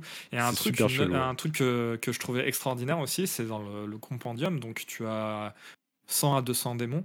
Ouais. C'est que des trucs issus euh, des mythologies judéo-chrétiennes, hindoues, euh, japonaises. Euh, oui, c'est ce que je me suis demandé parce que il, te présente les démons, mais alors je me suis demandé s'il y en avait des inventés ou si c'était vraiment tous sortis d'une mythologie. Pour l'instant, alors tu en as. Ah ouais? Il y en a quelques-uns qui, sont inventés ou qui viennent plus du folklore. D'accord. de folklore, de légendes urbaines, etc. Mais principalement, tu vas avoir ouais, que de la mythologie euh, pré-antique, euh, genre babylonienne, mésopotamienne, euh, judéo-chrétienne, etc. Et en fait, c'est ce, ce, mélange de toutes ces influences-là, le syncrétisme à la japonaise, qui, qui, rend cette série vraiment incroyable, en fait. Et ce qui est très cool, c'est qu'à chaque fois que tu, tu, crées ou invoques un démon, eh ben, tu as une petite fiche explicative des grandes lignes de qui est ce démon, de quelle mythologie il vient et pourquoi, pourquoi il est connu, en fait. C'est ça, ouais. Euh, tous une euh, description. c'est très cool. Ouais, très bien. franchement, ouais. c'est très cool. Ouais. Et puis, euh, ouais, ouais. Et pour moi, ouais, ouais, je pense que c'est vraiment un des meilleurs Shin Megami Tensei de la série, de ah par son ouverture, mmh. du, le fait qu'il y ait ce mode facile pour vraiment pouvoir s'ouvrir à tout le monde. Et ils ont fait un énorme taf sur l'ergonomie aussi qui rend tout vachement plus fluide et c'est tellement agréable. Oui, il y a beaucoup d'options de confort, ouais, effectivement, qui font que, que c'est assez cool à, jouer. Vu que c'est un jeu qui tourne beaucoup sur le combat et, euh, et on, les connaît, hein, ces jeux-là où il faut farmer vraiment comme des porcs. Si t'as pas euh, une ergonomie aux oignons de derrière, c'est vite, vite casse-couille, quoi. C'est ça. Ils ont réussi à faire quelque chose de propre qui te rend le, tout fluide et donc euh, bah, ça, ça, roule quoi tout simplement. Ouais, expérience agréable effectivement. Ouais, ben ouais. Je te rejoins, hein, c'est un jeu exceptionnel. moi, j'ai pas du tout fini. Hein, j'en suis au tout début. Euh, et je galère un peu. Hein. Effectivement, si vous n'êtes pas habitué, moi, j'ai lancé le mode normal en me disant tout va aller. ça, sera, juste long, tout, va bien se passer. Ça sera juste long. Mais en fait, non, on pleure du sang à chaque, euh, à chaque mini boss ou boss qu'on qu'on croise. Mais, euh, mais dernière ligne droite. J'en suis à entre 40 et 50 heures de jeu, je crois à peu près 50 heures. Et là, clairement, il euh, faut que je farme. En fait, euh, je suis pas à niveau et euh, je me fais mais éclater la gueule. Donc là, c'est le moment un peu plus relou où je vais devoir tourner en rond pour farmer un petit peu et, surtout fusionner des démons plus balèzes parce que Sinon, j'y arriverai pas, quoi. Ouais, ouais, faut, faut farmer un peu. Hein. C'est quand même un jeu où, ça farme pas mal. Mais, mais ouais, je te rejoins, c'est un super jeu, hein, vraiment incroyable. grosse, moi qui ne connais pas du tout la série, vraiment un gros, gros coup de cœur hein, pour, pour celui-ci, j'avoue. Mmh. Et eh ben merci en tout cas pour ton, ton petit débrief Et sur, rien. sur SMT. Euh... Eh ben White, je te propose de parler d'un jeu que j'ai fini il y a très peu de temps. Mmh. un jeu que j'ai acheté sur PS5, mais qui est un jeu PS4 et qui s'appelle Tchernobylite. et si, comme moi, vous avez un peu la dalle de Stalker en attendant la sortie de Stalker 2, je pense que c'est un très bon palliatif. J'étais surpris en fait, c'est un jeu qui coûte pas très cher. Alors moi je l'ai eu, je crois, à 30 balles en solde. Il doit coûter 40 euros, je pense, sur le store. donc pas plein pot quoi. Euh, et, il a une gueule, il hein, faut le dire, une gueule de stalker euh, à fond. On se retrouve dans la, ce qu'on appelle la zone, hein, près de, de la centrale de Tchernobyl, euh, avec notre héros qui s'appelle, merde, j'ai oublié son nom, un nom russe, un Vladimir. Bah, pas loin, je crois. pas, pas, loin, je pense. Euh, je sais plus, j'ai oublié son nom, désolé. on se retrouve avec notre héros qui, qui rôde avec, avec deux compères près de la centrale de Tchernobyl pour retrouver sa compagne qu'il a perdue avant l'explosion de la centrale. Donc, il, il, va enquêter dans la zone, la célèbre zone, celle qu'on a sur Stalker, qui est un poil différente, puisqu'il n'y a pas de tous ces phénomènes paranormaux créés par les radiations. il y a évidemment des zones sur les cartes qu'on va visiter où il y a des taux de radiation plus élevés qu'il faudra éviter, mais il n'y a pas d'anomalies. Voilà, je cherchais le nom, les anomalies de Stalker. et on va, voilà, on va enquêter avec, avec une petite équipe qu'on va constituer au fur et à mesure de, de l'aventure pour retrouver notre, notre compagne. Euh, et, incroyable, euh, le jeu est, euh, est, très très bon en fait. je m'attendais pas à ça. Mmh. Je me disais vraiment ça va être un jeu d'Europe de l'Est un peu cassé, machin. Et en fait le jeu est vraiment pas mal. Il, se... il est beaucoup moins open world si on peut dire entre guillemets que Stalker, puisque ça va être en fait on va se retrouver dans une usine qui sera le hub de nos missions et on va lancer des missions pour aller, euh, alors parfois chercher des ressources, parfois euh, bah, participer à des événements qui nous vont faire avancer l'histoire. Euh, et dans ce hub, on va pouvoir faire du, de l'installation de meubles, du housing, comme on dit, du housing.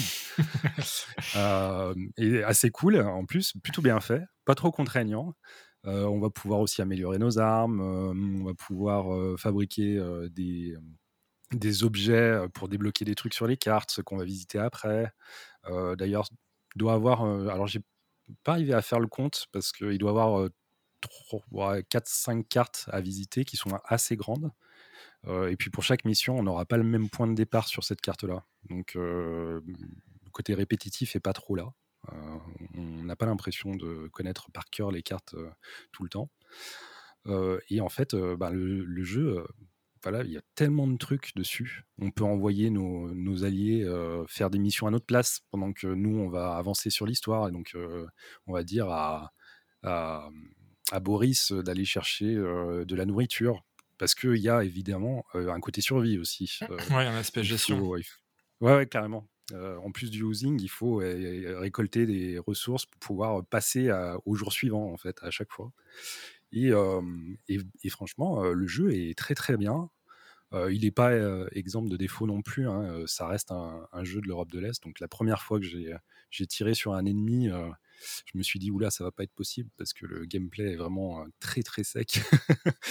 tu vois, vraiment, ça fait un, ça fait un peu peur. Mais en fait, sur d'autres aspects, il est beaucoup plus agréable. Je trouve que les graphismes pour un jeu PS4 euh, sont plutôt sympas, surtout en extérieur. La forêt euh, est, a un bon rendu. Ouais, du coup, le, portage console est plutôt cool parce que c'est vrai qu'en général, cette scène des développeurs de l'Est qui essaient de faire leur Stalker, c'est une scène qui est quand même très orientée PC généralement avec le gameplay qui va avec. Donc, est-ce que euh, le portage manette est fonctionnel ou est-ce que tu sens vraiment, comme tu disais tout à l'heure, que c'était quand même sécos, sécos? Franchement, super bien optimisé à la manette. Vraiment, rien à dire. Euh, faut s'habituer un peu à la visée parce qu'effectivement, c'est pas aussi précis que sur PC, mais en fait, il y a assez peu de gunfight. on va faire un peu d'infiltration. les gunfights sont en général pas plus de 4-5 ennemis. on faudra être plus vigilant aux lignes de tir aux couverts, ce genre de choses. Il n'y a pas, pas une action frénétique. et du coup, à la manette, ça se fait carrément. Ça se fait carrément, il n'y a aucun souci. par contre, il faut quand même pas le cacher. Moi, j'ai joué, bon, j'ai joué, j'ai dû finir il y a trois semaines. J'ai vu qu'ils avaient sorti un patch depuis, mais il y a trois semaines, j'ai eu quand même pas mal de bugs qui n'étaient pas résolus. j'ai eu des sauvegardes qui sautaient. Alors, c'était pas gênant parce que les sauvegardes n'étaient pas corrompues, donc le jeu se reprenait une nouvelle sauvegarde. j'ai eu un ou deux crashs. j'ai eu des petits des petits plus, d'ailleurs des trucs dans mon inventaire que lorsque je les recyclais, euh, je, les, pouvais les recycler à l'infini. Alors autant dire que pour les ressources, c'était assez cool. ça aidait bien à, l'avancement du jeu. Euh, mais voilà, c'est pas exemple de, petits bugs. Mais dans l'ensemble, quand même, le jeu est très très très très bon, franchement très qualitatif. Euh, bien moins buggé qu'un Stalker à sa sortie d'ailleurs, hein, puisque Stalker c'était quand même bien cassé au début aussi. Ouais, bah, il y, avait la commu qui avait beaucoup, euh, beaucoup taffé pour euh, rebricoler un petit peu le jeu. pour bricoler pas mal derrière, mmh. effectivement. Maintenant, c'est tout à fait jouable d'ailleurs, un hein, Stalker.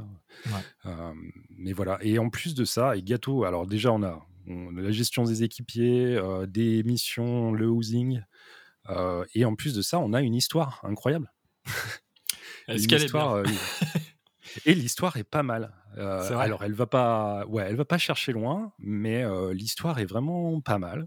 je ne vais pas en parler trop parce que c'est pas, ça n'a aucun intérêt.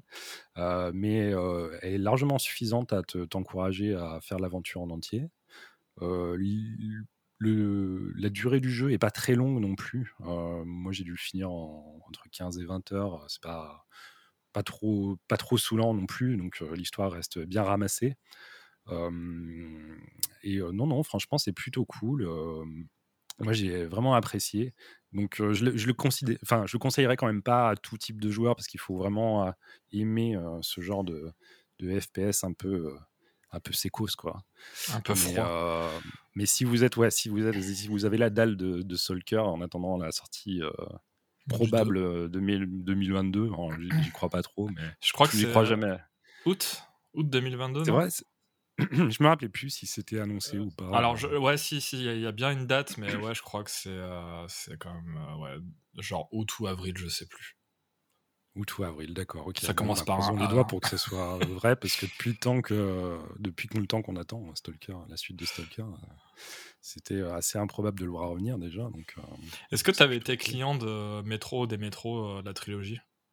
Absolument pas.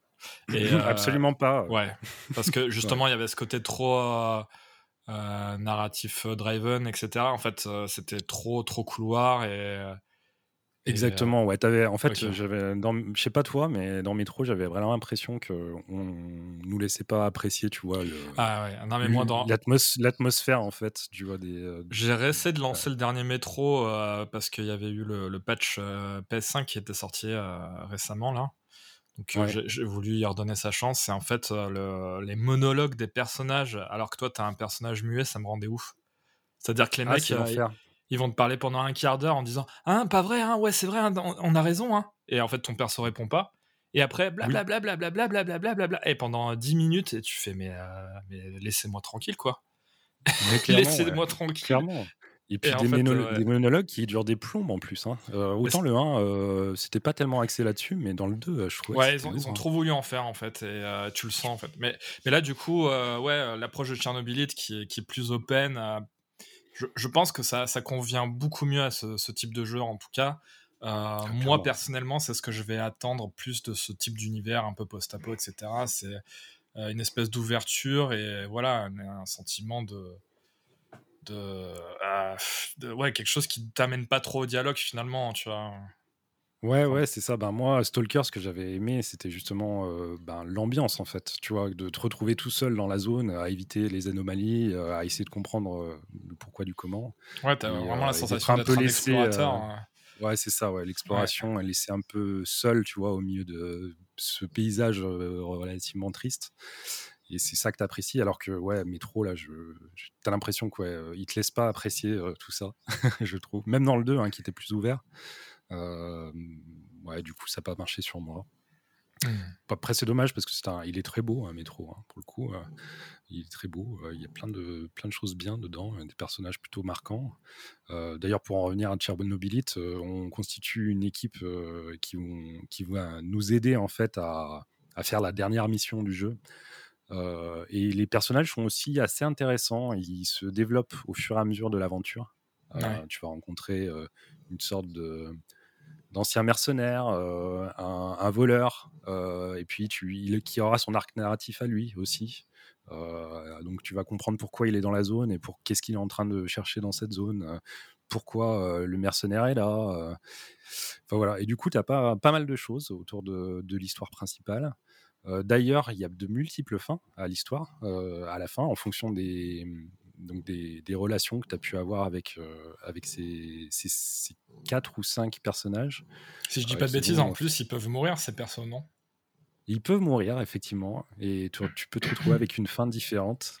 et il y a des belles révélations en plus sur la fin, sur chaque personnage. Donc, bah, vraiment, franchement, conquis, quoi. Conquis. Ouais, bah ça fait envie. De toute façon, les, les, les jeux AA comme ça, qui, qui, sortent un petit peu en catimini, euh, euh, ils ont vraiment souvent pour eux un effet de surprise qui est indéniable. Et en fait, quand il y a une vraie proposition qui fonctionne derrière, ben euh, c'est enfin, c'est le gros lot, entre guillemets. Enfin, ça, ça fait forcément de l'effet, quoi. Mais clairement, ouais, clairement. Mais euh, tu vois, après, là, euh, avant, de, avant, de, ah, avant de le lancer, euh, j'avais quand même pas mal d'a priori parce que tu as un double A qui cumule avec un jeu d'Europe de l'Est qui est un peu niche, tu vois. C'était surtout le mélange des genres, moi, qui, qui, me faisait un petit peu peur, justement, ce mélange de gestion et de stalker-like. Enfin, de gestion ah, de, base, etc. Je me, demandais enfin, je me demandais vraiment comment ça allait s'imbriquer, en fait. Et a priori, bah, dans l'exécution, c'est pas si pire. Ouais, en fait, toutes les ben, disons que tout est un peu light. Tu vois, le, la gestion de la base est light, c'est pas très compliqué. Euh, bah, la gestion des personnages euh, et des missions qu'on doit leur euh, faire faire, c'est très très simple. Hein, et du coup, c'est pas prise de tête. Voilà, mmh, franchement, faut pas en avoir peur. c'est vrai que le, jeu peut faire peur du coup. Hein. Si tu cumules de tout ça, plus le côté un peu sécos, ouais, tu peux dire avoir quelques hésitations avant de le lancer, mais, mais non, franchement, tout est hyper simple, hyper bien pensé dire. Il y a même plusieurs, je ne l'ai pas dit, il y a même plusieurs, pour ceux qui ne sont pas amateurs de, de, survie, euh, de gestion, il y a même plusieurs euh, modes de jeu au début. Hein. On peut euh, ah, réduire, ouais, réduire la, difficulté de la survie, des combats, enfin voilà, plein de, plein de curseurs qu'on peut régler et, et adapter à l'aventure qu'on veut avoir. Quoi. super, super bien. Ouais, ça vaut le coup d'y jeter un coup d'œil. Quoi.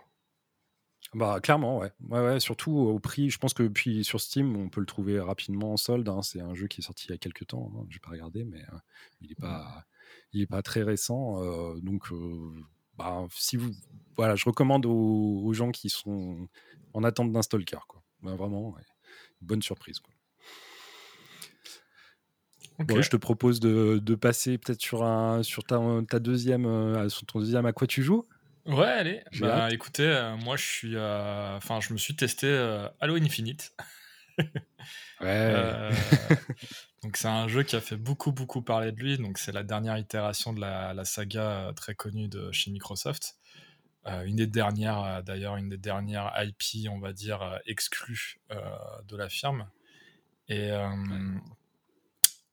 alors, il a, il a beaucoup fait parler de lui, mais pas pas vraiment bien, euh, surtout cette année-là, euh, même euh, bah, à partir de l'E3 dernier, si je dis pas de bêtises. Oui, sa communication a été compliquée, ouais. Voilà, exactement. bon, déjà, il y a eu multiples reports, mais ça, on commence à être coutumier du fait sur à peu près. enfin, tout, tout, le monde est loti à la même enseigne hein, pour, pour diverses raisons. C'est clair. Mais en fait, ce qui a surtout fait grincer des dents dans un premier temps, ça, ça a été l'aspect technique du jeu où beaucoup de gens, et à juste titre, avaient cette critique de dire que ben, il ressemblait absolument pas du tout à un jeu de cette génération-là, c'est-à-dire PS5 ou Xbox Series X, quoi. Et, et, qu'il était assez pauvre en termes de texture. D'ailleurs, il y a eu un mème par rapport à ça où tu as un des un des monstres, un des, extraterrestres euh, qui a vraiment une gueule euh, horrible. Ouais, ouais, qui a une gueule, euh, c'est Xbox 360, quoi, on peut le dire. Ouais, voilà. et, et, donc, du coup, ils ont mis assez longtemps à communiquer dessus pour finalement balancer un trailer qui est, qui est vraiment retombé comme un soufflé à plat. Parce que bah, quand tu le voyais tourner, tu voyais pas la différence avec Halo 4, quoi.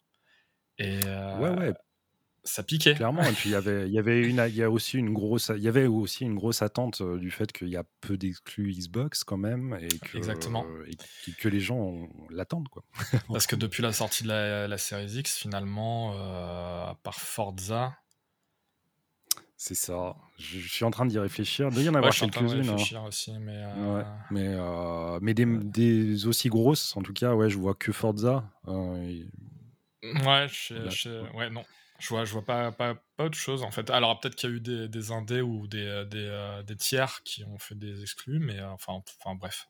Tout ça pour dire que ouais, il était vraiment attendu au tournant, autant par les fans de la saga que par les détracteurs aussi. D'ailleurs, les, les, les, fans un peu teubés de, de ces s'en sont donnés à cœur joie pour cracher leur, leur venin.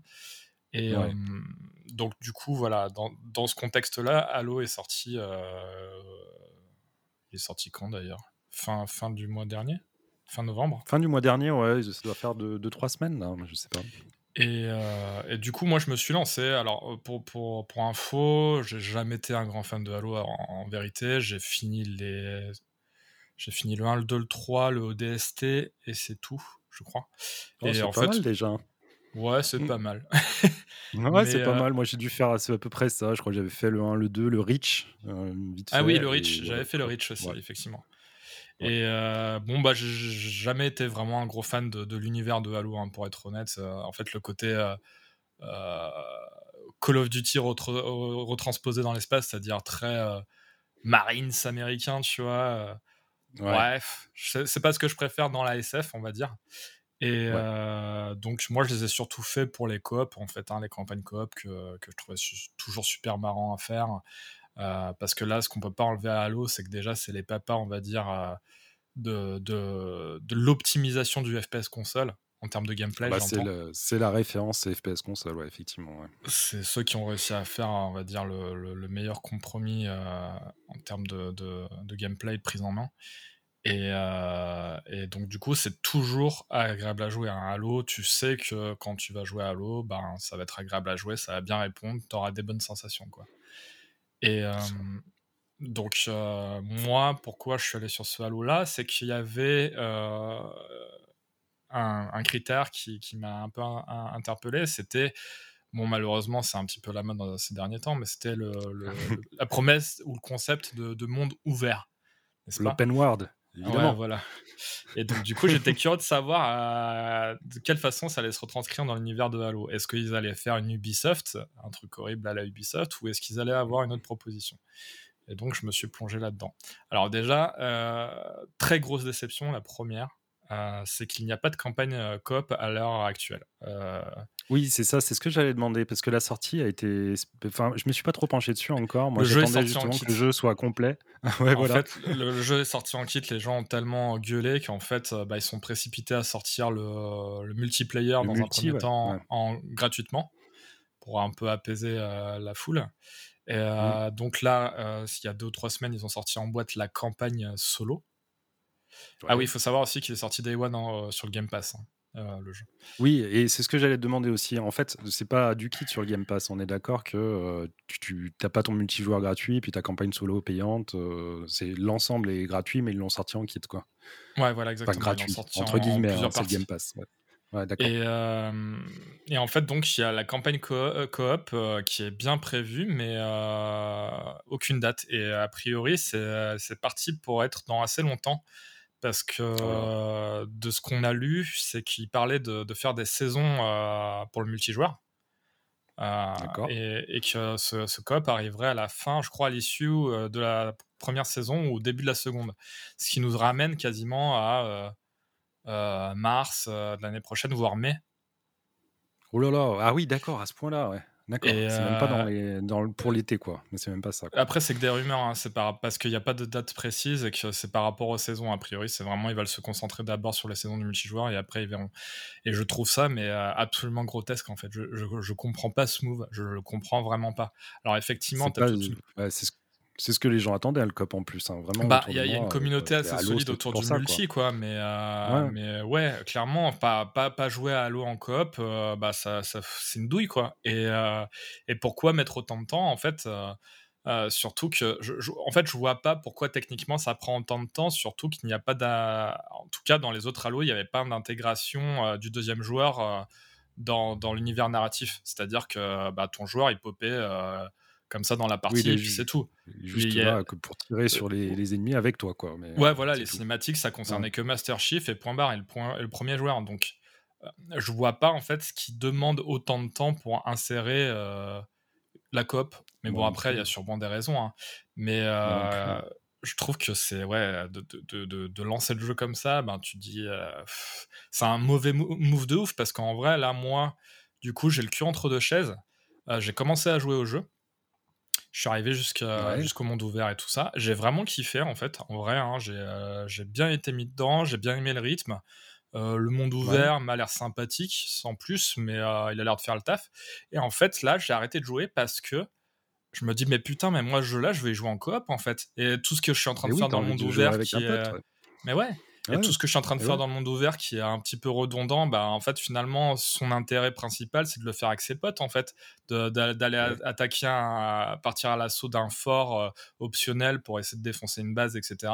Ça, tu, en solo, c'est un peu plan-plan, tu t'emmerdes, mais euh, du coup, là, en fait, ça m'a coupé l'arme sous le pied et je me dis, bah non, faut que j'arrête d'y jouer parce que si j'y joue euh, trop, je le ferai plus jamais en coop parce que je l'aurais fini et je m'en foutrais en fait d'y revenir.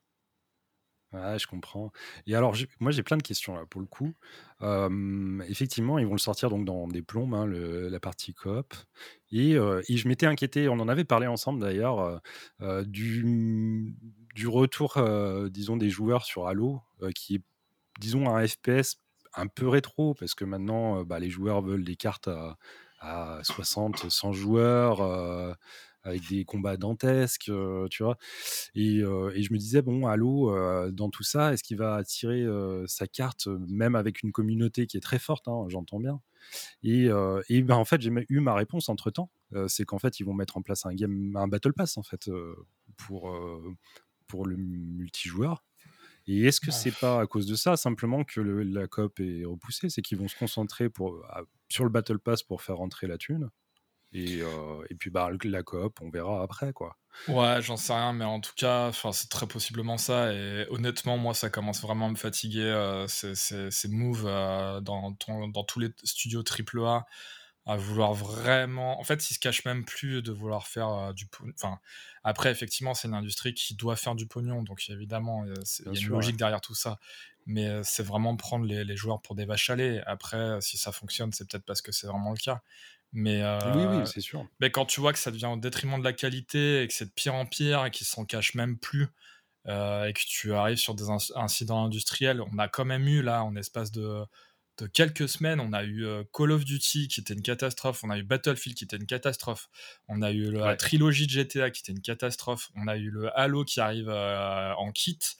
en début d'année, on a eu Cyberpunk que moi je trouvais excellent, mais qui arrivait dans un état catastrophique aussi. Et c'est des trucs que euh, cinq ans en arrière, les éditeurs ne se seraient jamais permis de faire ça en fait. Et, oui, oui, parce que c'est même pas une histoire de, de pandémie ou d'argent, parce qu'on le sait, euh, les éditeurs se sont fait masse de thunes pendant la pandémie, hein, pendant le confinement et tout ça. ça, c'est une euh, excuse qui vient vraiment, en fait. Ouais, c'est ça aussi, ouais, c'est clair. Parce que c'est juste le temps de, de, te réorganiser et après, on avance, quoi. Et enfin, bah, voilà. Là, non, c'est vraiment du foutage de gueule. C'est vraiment euh, euh, pousser au pognon le plus vite possible et au détriment de tout le reste, en fait, au détriment bah, du bien-être des employés dans un premier temps, au détriment de la qualité au final, et au détriment de, du respect et de, de, de l'échange entre, les, entre la communauté de joueurs et euh, les développeurs. Ça devient n'importe quoi, en fait. On, ouais, est vraiment fou, sur...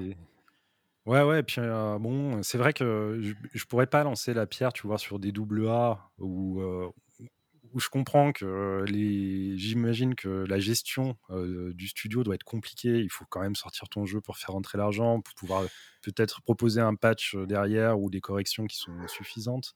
Mais sur des éditeurs comme ça, on des studios aussi énormes, c'est pas excusable parce que là on en est vraiment on en est vraiment à un stade où tu as concrètement des AAA qui brassent des millions de dollars qui arrivent dans un pire état qu'un double A d'un petit studio de 20 personnes, tu vois.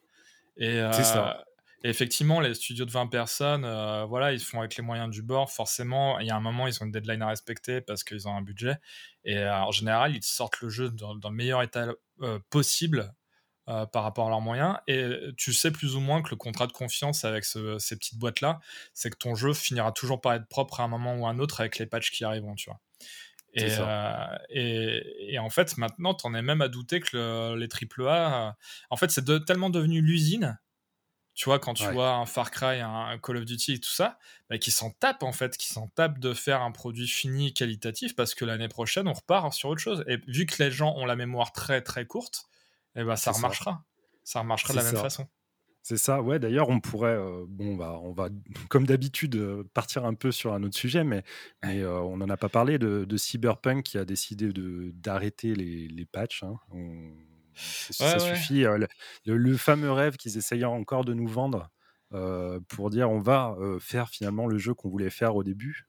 pour, moi, dire non, on va pas le faire et on va faire le DLC parce que soi-disant ils ont des DLC à sortir. Oh, je trouve ça scandaleux, hein. franchement. Euh, je trouve ouais, ça non, mais complètement. Mais, j'en suis même à me dire, il euh, faut que la loi s'en empare, tu vois, de ce genre de truc, parce que ouais, c'est toujours le même problème. Bah, Cyberpunk, même si c'est un super jeu, en fait, hein, comme tu l'as dit, moi j'ai apprécié, mais il faut se dire que les trailers qu'on a vus avant Cyberpunk, c'était simplement des mensonges. Enfin, c'était en fait, la le, vrai problème, c'était la, les versions old-gen, les versions PS4 et Xbox, c'était du vol. Clairement, il faut le dire, c'était euh, honteux. C'était, on te vendait un, produit défectueux, clairement, c'est-à-dire un produit que tu ne peux pas.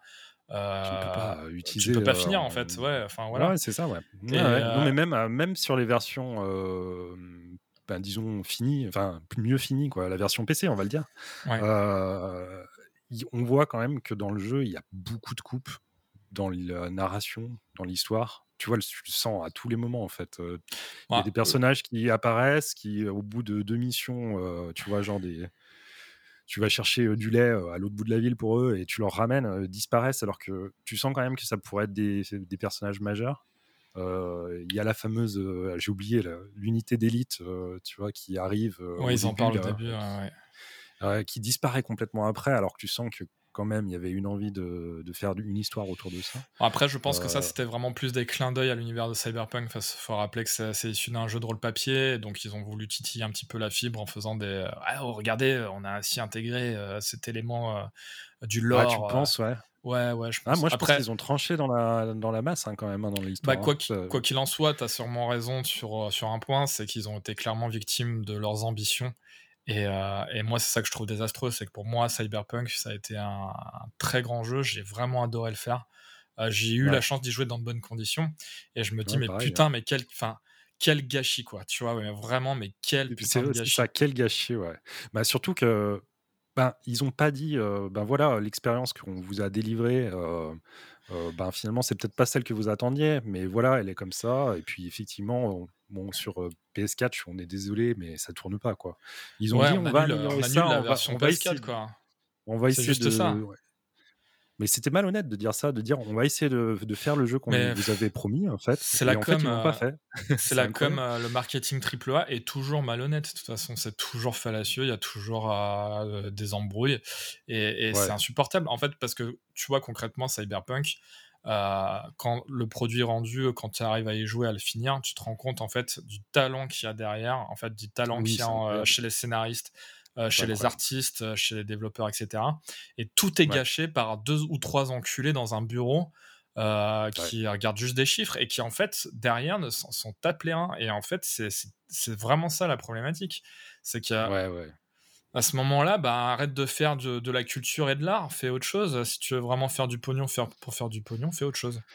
Ouais, ouais, ils sont coincés entre l'industrie et, et, euh, puis bah, l'envie créative, quoi. C'est toujours pareil, hein, mais, euh, mais en plus de ça, ils ont été malhonnêtes, vraiment, je trouve. Euh, il y, a un truc très spécial autour de ces projets. Alors, le problème, c'est que, je sais pas si tu as vu passer ça, ils sont pas au mieux de leur forme, hein, même s'ils ont vendu des cyberpunk à, à l'appel c'est pas Byzance hein, chez CD Projekt. Il y a GOG qui fait des mauvais scores. Des, mauvais chiffres, effectivement. donc ils sont pas. on a l'impression, et ils, le redeviendront dès qu'ils vont sortir The Witcher 4. Hein, il faut pas, faut pas s'inquiéter pour eux, mais que en ce moment ils resserrent un peu la vis, quoi. Et, ouais, mais ça c'est.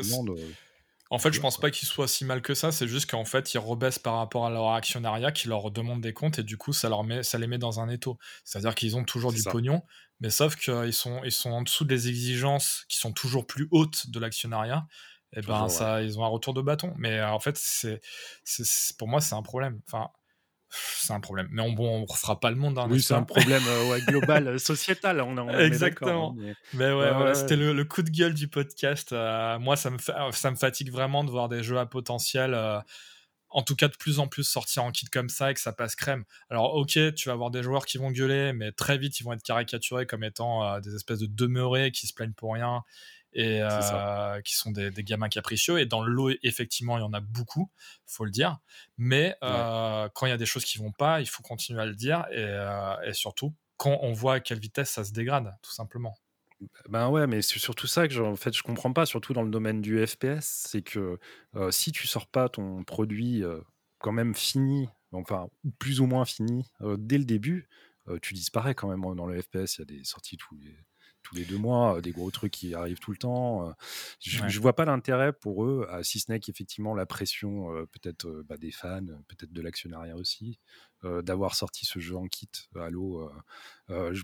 évidemment, quand la, COP va sortir, tout le monde va dire bah, c'est super, la COP est sortie, et puis bah, on va oublier Halo, tu vois, ça va pas marquer les esprits plus que ça.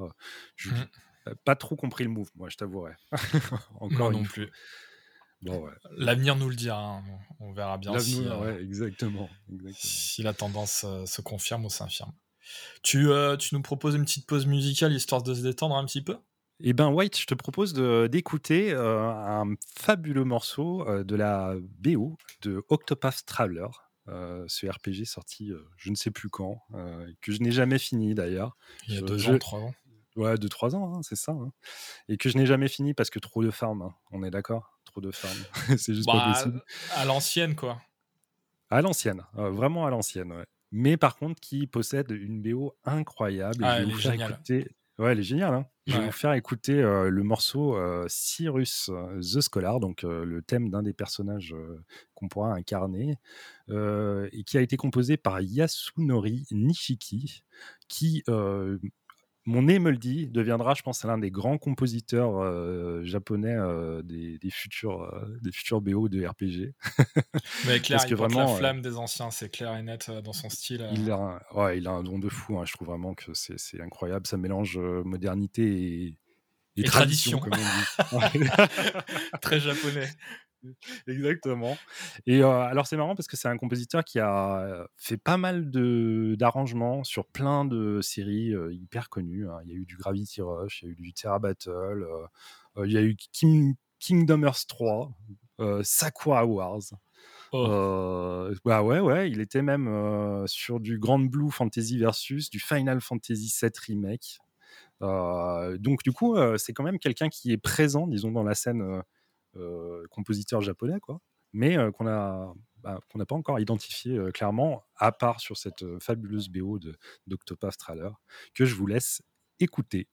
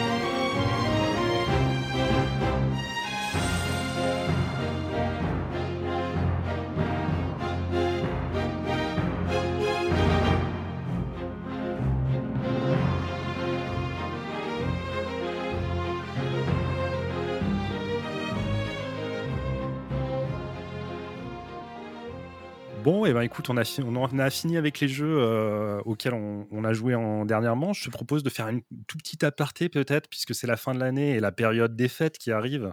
sur, ben, sur bon, un petit, voilà, les jeux que peut-être qui t'ont marqué sur l'année 2021 et puis nos attentes évidemment sur 2022 qui, qui promettent une année qui promet d'être riche quand même, hein, on peut le dire. Ouais. Hmm, surtout en février-mars. ouais, ça pique toujours en février-mars, mais là, ça va piquer encore plus, effectivement. Hein. Ah bah, c'est clair, ouais, effectivement. Alors, quel est ton, ton Gotti, comme on dit, White? Alors mon Gotti, je dirais. Euh, alors après, le problème c'est toujours euh, la mémoire. Hein, et là, vu que c'est frais, je vais avoir tendance à te dire le, truc qui m'a marqué le plus récemment. Et c'est Inscription, dont j'ai déjà ah parlé euh, au dernier, dernier épisode. Donc Inscription qui m'a vraiment mis une petite claque en termes d'ambiance, d'atmosphère, que j'ai vraiment adoré. Et puis sinon, coude à coude, bah, j'ai adoré faire Metroid Dread, j'ai adoré, même s'il a été assez critiqué, j'ai adoré faire Resident Evil Village. Ah.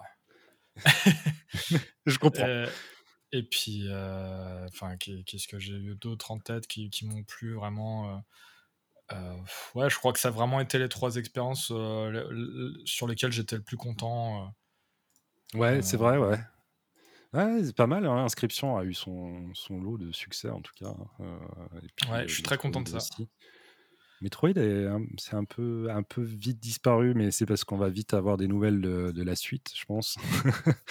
ouais, et puis c'était une proposition qui restait euh, classique, euh, sans être péjoratif. Hein, c'était vraiment du, du, classique, donc euh, peut-être moins, moins marquant, on va dire, sur le, sur le long terme. Sur le long terme, est-ce que tu as apprécié le retour de Nier? On n'en a pas tellement parlé de ça. Alors, bah, je t'avoue que je l'ai pas fini du coup le, remake parce que euh, je me suis rendu compte de quelque chose. Alors, j'adore Nier, j'adore les deux Nier, vraiment. Euh, encore une fois, le premier Nier, je me l'étais fait en import à l'époque sur PS3. Euh, j'étais complètement amoureux de ce jeu-là. Et en fait, là, je me rends compte que passer l'effet de surprise, passer la découverte et, qui t'immerge vraiment dans cet univers-là, mmh bah, si tu n'as plus ça, tu perds un sacré un sacré, un sacré euh, comment dire, un sacré intérêt du jeu en fait, tout simplement. Ah bah clairement, ouais, effectivement, euh, c'est tout l'intérêt de découvrir euh, Nier Répliquant du coup. C'était quand même la, bah, d'être surpris par la surprise, ouais. Ouais, la surprise par les rebondissements quoi. Parce que c'est là et quand tu les as pas. C'est là que Yoko Taro est fort et c'est là où on l'attend aussi. Donc, euh, ouais, une fois, c'est comme si on avait lu un super bon livre, un roman policier euh, où à la fin il y a un putain de twist et que le twist tu le connais. Quand tu vas le relire, le bouquin, ben tu, vas moins t'enjailler, quoi, finalement. Exactement, ouais, c'est vrai. Bah, et puis bon, bah, remake il y avait, mais un remake. Euh, un peu fainéant. ouais, ça, disons qu'au final. Ouais, un peu fainéant. Bah, pas tellement, parce que quand même le système de combat était remanié. C'était beau ça restait quand même assez beau, même si. Alors beau, oui et non. Enfin, exceptionnel, euh, hein, mais, mais c'était quand même plus sympa que l'original, qui était. Bah oui, ça, ça, ça. parfois d'une tristesse infinie, tu vois. Euh, mais effectivement, bah, ils auraient. Il y a peut-être ce côté narratif un peu sécos quand même, tu vois, où il y a un rythme très très particulier quand même à lire. Hein, euh, ouais. Et qu'ils auraient peut-être pu retoucher un petit peu. Euh, et c'est là où j'étais un poil déçu, moi. Euh, ouais, arrivé à la deuxième partie, quand tu dois tout refaire, tu fais bon. Peut-être pas. Voilà, hein. exactement. Peut-être rendre les, euh, les quêtes annexes un peu plus funky, peut-être. Bah, c'est ça, en fait. c'est qu'ils ont, ils l'ont, ils l'ont gardé dans le jus, c'est-à-dire qu'ils n'ont pas corrigé les défauts qu'il avait déjà à l'époque, hein, tout simplement. Ouais, exactement. C'est ça. ça. Et toi, du coup, tes, tes jeux à la Destiny, c'était quoi? Eh ben, écoute, euh, tu en as parlé. Moi, ce sera euh, définitivement, et ça y est, j'ai tranché, j'y réfléchis. Hein, euh, il sera définitivement Resident Evil 8 Village, j'en suis sûr, qui, pour moi, est une expérience, alors peut-être pas révolutionnaire, hein, il faut le dire, mais carrément agréable. Quoi. Le jeu est magnifique, les personnages sont magnifiques. Ouais, j'ai passé un excellent moment, même si j'y ai, préféré le 7 quand même. Mais j'ai passé un très bon moment hein, dans le Ah, bah moi j'ai préféré le 8, tu vois. Euh, hmm. Peut-être parce que au niveau narratif, euh, j'ai trouvé que ça se tenait un peu plus euh, que le 7. mais bon, ouais, le jeu est magnifique. bah, on retrouve Ethan, le game design est euh, trop cool en fait, ce, délire de village euh, hub euh, qui t'amène aux trois, quatre grands pans du jeu avec chacun leur zone, leur délire, etc. Leurs boss tous plus stylés les uns que les autres et chaque d'ailleurs chaque zone a une sorte de petit gameplay un peu différent. c'est le parc d'attractions en fait. Ouais, c'est ça, exactement. Ça fait vraiment parc d'attractions, effectivement. Même un peu trop parfois, ça, fait un petit peu. moi, je suis client, moi. un peu fake de temps en temps, mais moi en fait je suis client parce que bah, c'est ce que j'attends d'un Resident Evil, tu vois. C'est. ouais, on n'est pas sur Silent Hill, quoi. Oui, clairement, on n'est pas sur Silent Hill. Resident Evil, ça reste le nanar un peu, tu vois. Bien sûr. Et, et, du coup, ça me dérangeait pas du tout et, et je trouvais ça très très sympa en fait dans, dans l'ensemble. Hein, et j'aime bien, enfin j'aime bien l'idée qu'ils arrivent à finalement à installer une nouvelle mythologie, tu vois. Mmh. parce qu'on en oublie, tu vois, les, les, les Chris, les, les Claire, les machins comme ça, pour repartir sur, sur de nouveaux personnages et de nouveaux boss emblématiques. et même si ça reste un peu toujours rattaché à au lore principal de Resident Evil, mais ils arrivent à installer un nouveau truc et ça fait du bien quand même. Euh, quand tu as eu toujours les mêmes personnages sur, sur six épisodes, moi je trouve que c'est quand même plutôt agréable. Donc, mmh. Vraiment, ouais, Resident Evil, Resident Evil Village. top, top 1, j'ai envie de te dire. Et top 2, ben, là aussi, j'en ai parlé, hein, j'en ai même parlé dans le dernier podcast, ça sera Deathloop, définitivement. Euh, que je trouve incroyable, toujours incroyable en fait. Et je me dis, j'ai même envie de le relancer maintenant que je même en connaissant l'histoire et en ayant euh, tous les, le fin mot de, toutes les enquêtes, j'ai très envie d'y rejouer parce que ça, reste très agréable et, clairement quelque chose de nouveau qu'on n'avait pas, pas eu comme narration depuis pas jamais en fait. Hein. Jamais eu joué un jeu comme ça. Donc vraiment hyper agréable. J'espère qu'Arkane, et je le redis encore une fois, bah, restera encore assez indépendant pour pouvoir proposer des jeux comme ça, qui sont à la fois qualitatifs, mais, mais qui restent quand même adressés à un certain type de joueurs. Hein. Je pense que tout le monde n'appréciera pas des flops, il est quand même assez particulier. ne faut pas s'attendre à jouer à un FPS classique quand on lance Deathloop. Mais, euh, mais voilà, enfin, j'ai hyper, euh, hyper surpris par ça. Et, euh, ben voilà, j'espère que ça sera réitéré dans les prochains arcanes. et après, j'aurais peut-être. Ouais, j'aurais peut-être cité quand même Monster, Hunter Rise, dont on parle pas assez. Hein. toi, t'es pas, pas un grand fan? Ouais, j'ai essayé plusieurs fois avec toi World et ouais. j'arrive vraiment pas à rentrer dedans en fait. ah ouais, ouais. Ben, de toute façon, le, dans les Monster Hunter, hein, le problème de Monster Hunter, mais c'est un problème euh, systémique, hein, parce que euh, ils essayent de faire des évolutions tout en gardant leur base de, de fans habituels. C'est que bah, le jeu est sécos, quoi. Le début, c'est vraiment du jeu très japonais où, où ben, le moindre mouvement, même avec les améliorations qu'ils ont fait dans World et, dans, et encore plus dans Rise, ça reste, il faut sortir ton épée, enchaîner. pour enchaîner des combos, il faut les connaître. tu vois, c'est pas d'une simplicité, le gameplay n'est pas d'une simplicité folle, quoi. Au-delà du gameplay, moi, j'aime pas du tout la courbe de, de, de progression, pardon. C'est vraiment un truc qui me ah chiffonne et j'ai en fait de de tarder autant à avoir un sentiment de monter en puissance, c'est problématique pour moi, surtout dans un jeu où tu es appelé à farmer énormément des sacs à PV.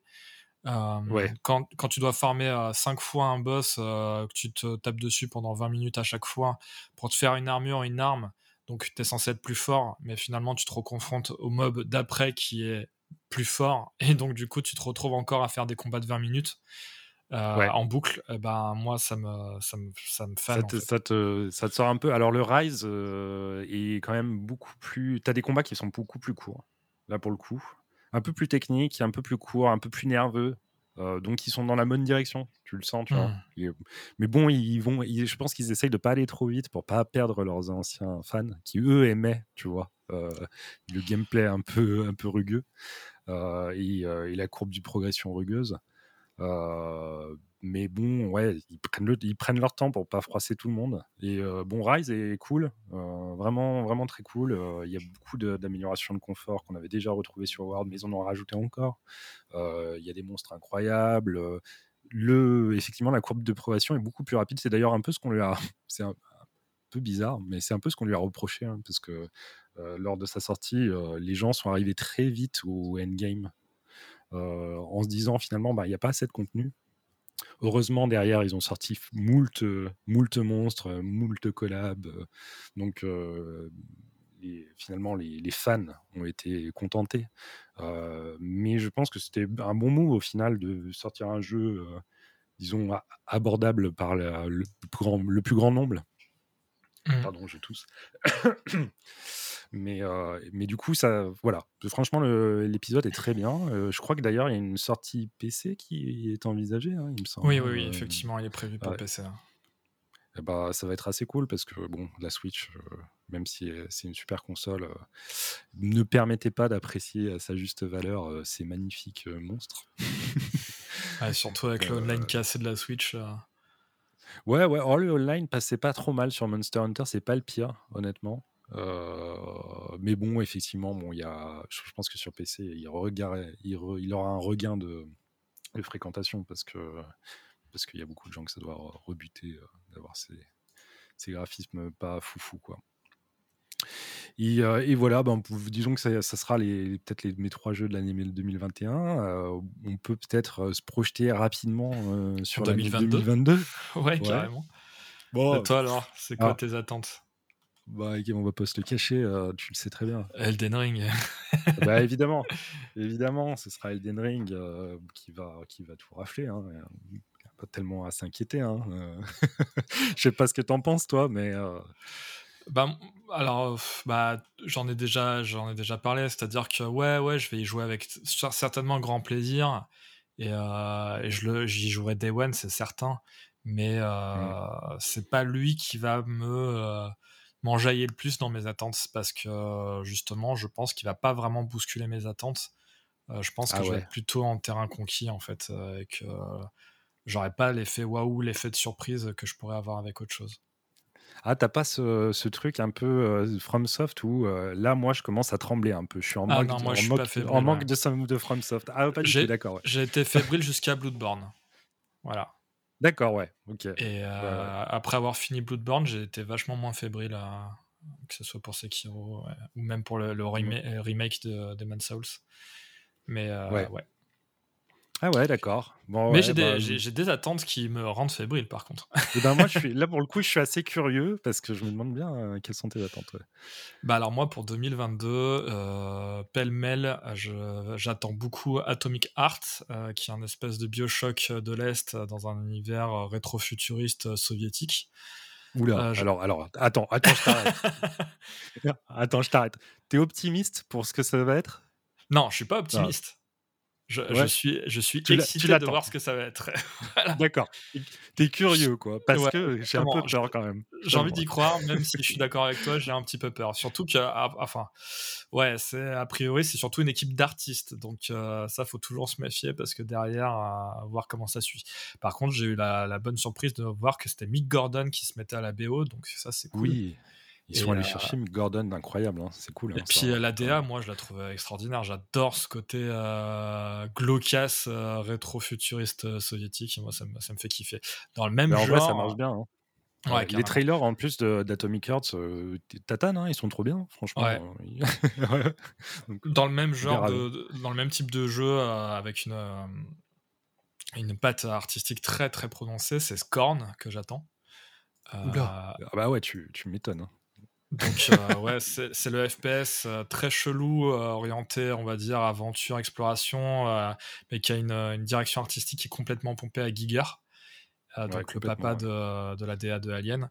Et moi, ça, ça me, ça, me, ça me fait kiffer de ouf, donc j'ai hâte de voir ce que ça va être. Alors j'ai peur, pareil, hein, que ça soit surtout une proposition artistique au détriment du, du jeu vidéo en lui-même, qu'on s'emmerde un peu mais bon, après, si c'est beau et que j'aime bien me balader dedans, euh, je serais content quand même, un petit peu.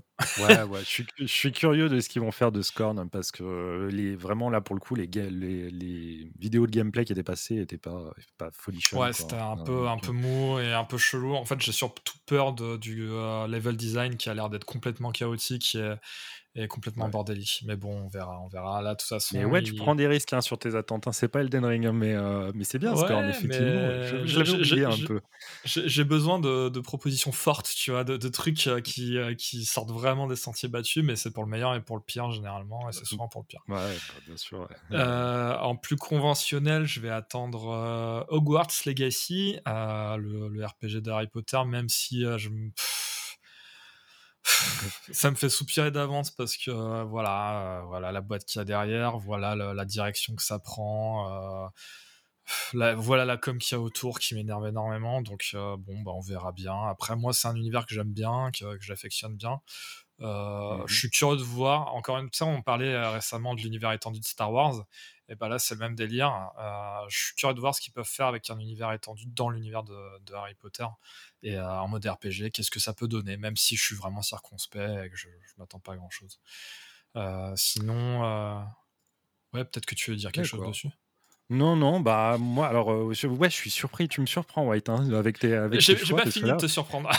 Ah, Harry Potter, là, je, je, je m'y attendais pas du tout, mais, mais non, alors moi, je suis complètement. Niveau que Star Wars, je suis complètement.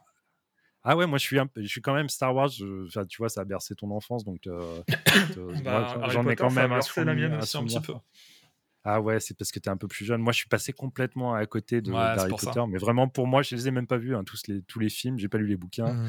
euh, donc je, pour moi, c'est, enfin voilà, c'est trop, ouais, ouais, non, mais je, comprends. je suis trop loin de ça. C'est un univers en fait qui est suffisamment dense pour proposer des trucs cool, si pour, autant que euh, les gens qui bossent dessus soient pas trop cons en fait. Mais on verra, on verra. Mais ouais, ouais, non, mais après en euh, vrai, c'est vrai euh, qu'il y a quand même de quoi faire, je pense, avec l'univers. Ça peut être incroyable en vrai. Hein, si... Et puis vu comment ça peut se vendre derrière, je pense que il y aura quand même quelque chose de sympa. Quoi. il y aura du budget en tout cas, donc on va voir. Euh, pour revenir peut-être sur quelque chose de plus attendu de ma part, je vais attendre beaucoup euh, Ghostwire Tokyo. ah ouais, c'est ce que j'allais dire moi aussi. Cool.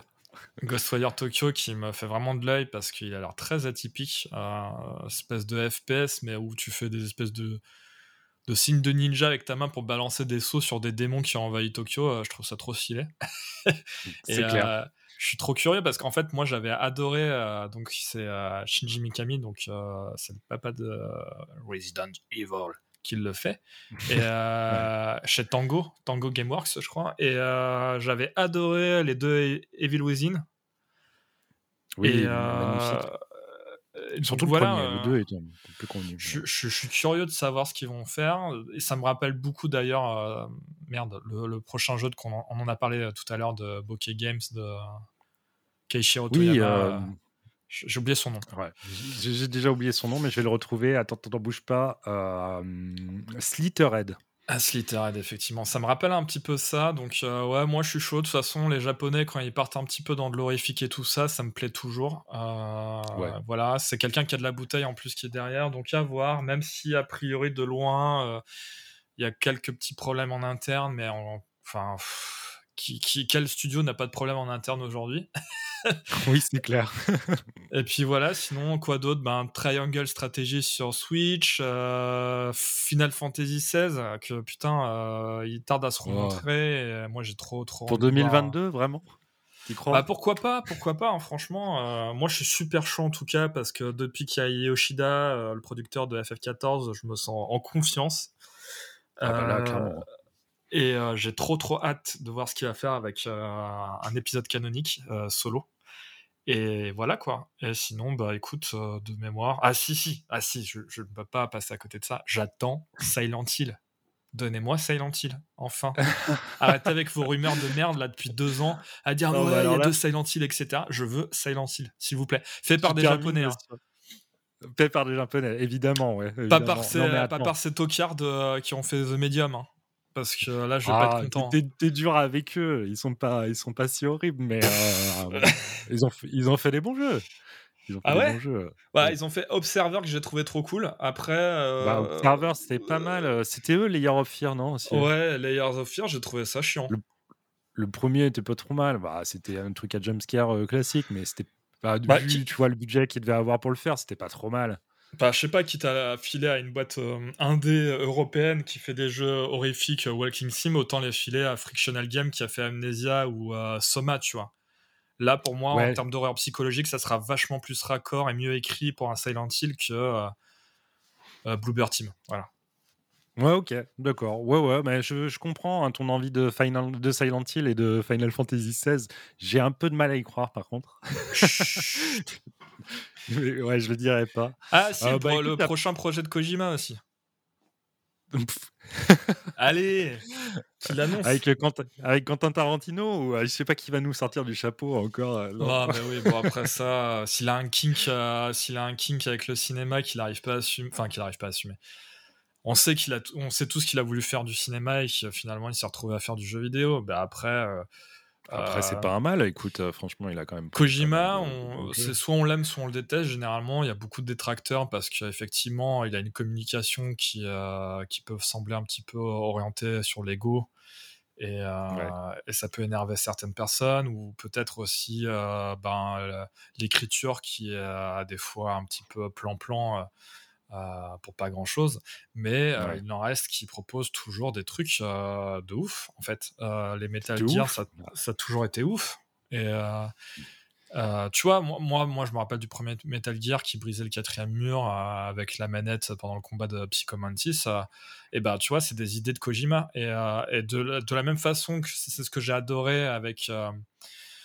avec des Stranding? Non, avec Mullens sur euh, Inscription, sur ah. Pony Island, etc. Moi, j'adore ça, en fait. J'adore que, que le, le, le, le, réalisateur arrive à vraiment aller au fin fond du média et interagir avec toi de différentes façons par le biais du jeu vidéo. Je trouve ça très cool. clairement. Et euh, j'adore être surpris. Donc, euh, Kojima, c'est quelqu'un qui arrive à me surprendre. Death Stranding, c'était spécial. C'était vraiment atypique. je comprends tout à fait que ça, ça a pu ne pas plaire parce que ben, c'est une simu de randonnée, quoi. Mais, euh, mais euh, ben, au moins, il peut se targuer de, de, de faire euh, un truc que personne n'a fait, en fait. Et oui, bien sûr. Bah oui, non, mais alors moi, fervent défenseur de Kojima, hein, je t'avouerai, ah je trouve qu'il y a beaucoup trop de critiques. ouais, ouais, clairement. Je trouve qu'il y a beaucoup trop de critiques. Ah, ils sont jaloux. Bah, c'est vrai qu'en même temps, le, le, personnage peut agacer aussi. Je comprends. Hein. Il un jeu de Hideo Kojima avec bah Hideo Kojima par Hideo Kojima. avec les amis d'Hideo Kojima. mais oui, c'est ça. Mais ouais, ouais, il a un melon euh, surdimensionné. Mais bon, euh, il fait des bons jeux, il y a rien à dire. Ils sont qui ne plairont évidemment pas à tout le monde et comme tu le disais, euh, au moins il a une proposition. Donc ça veut dire ça qui est cool. ne plairont pas à tout le monde, quoi.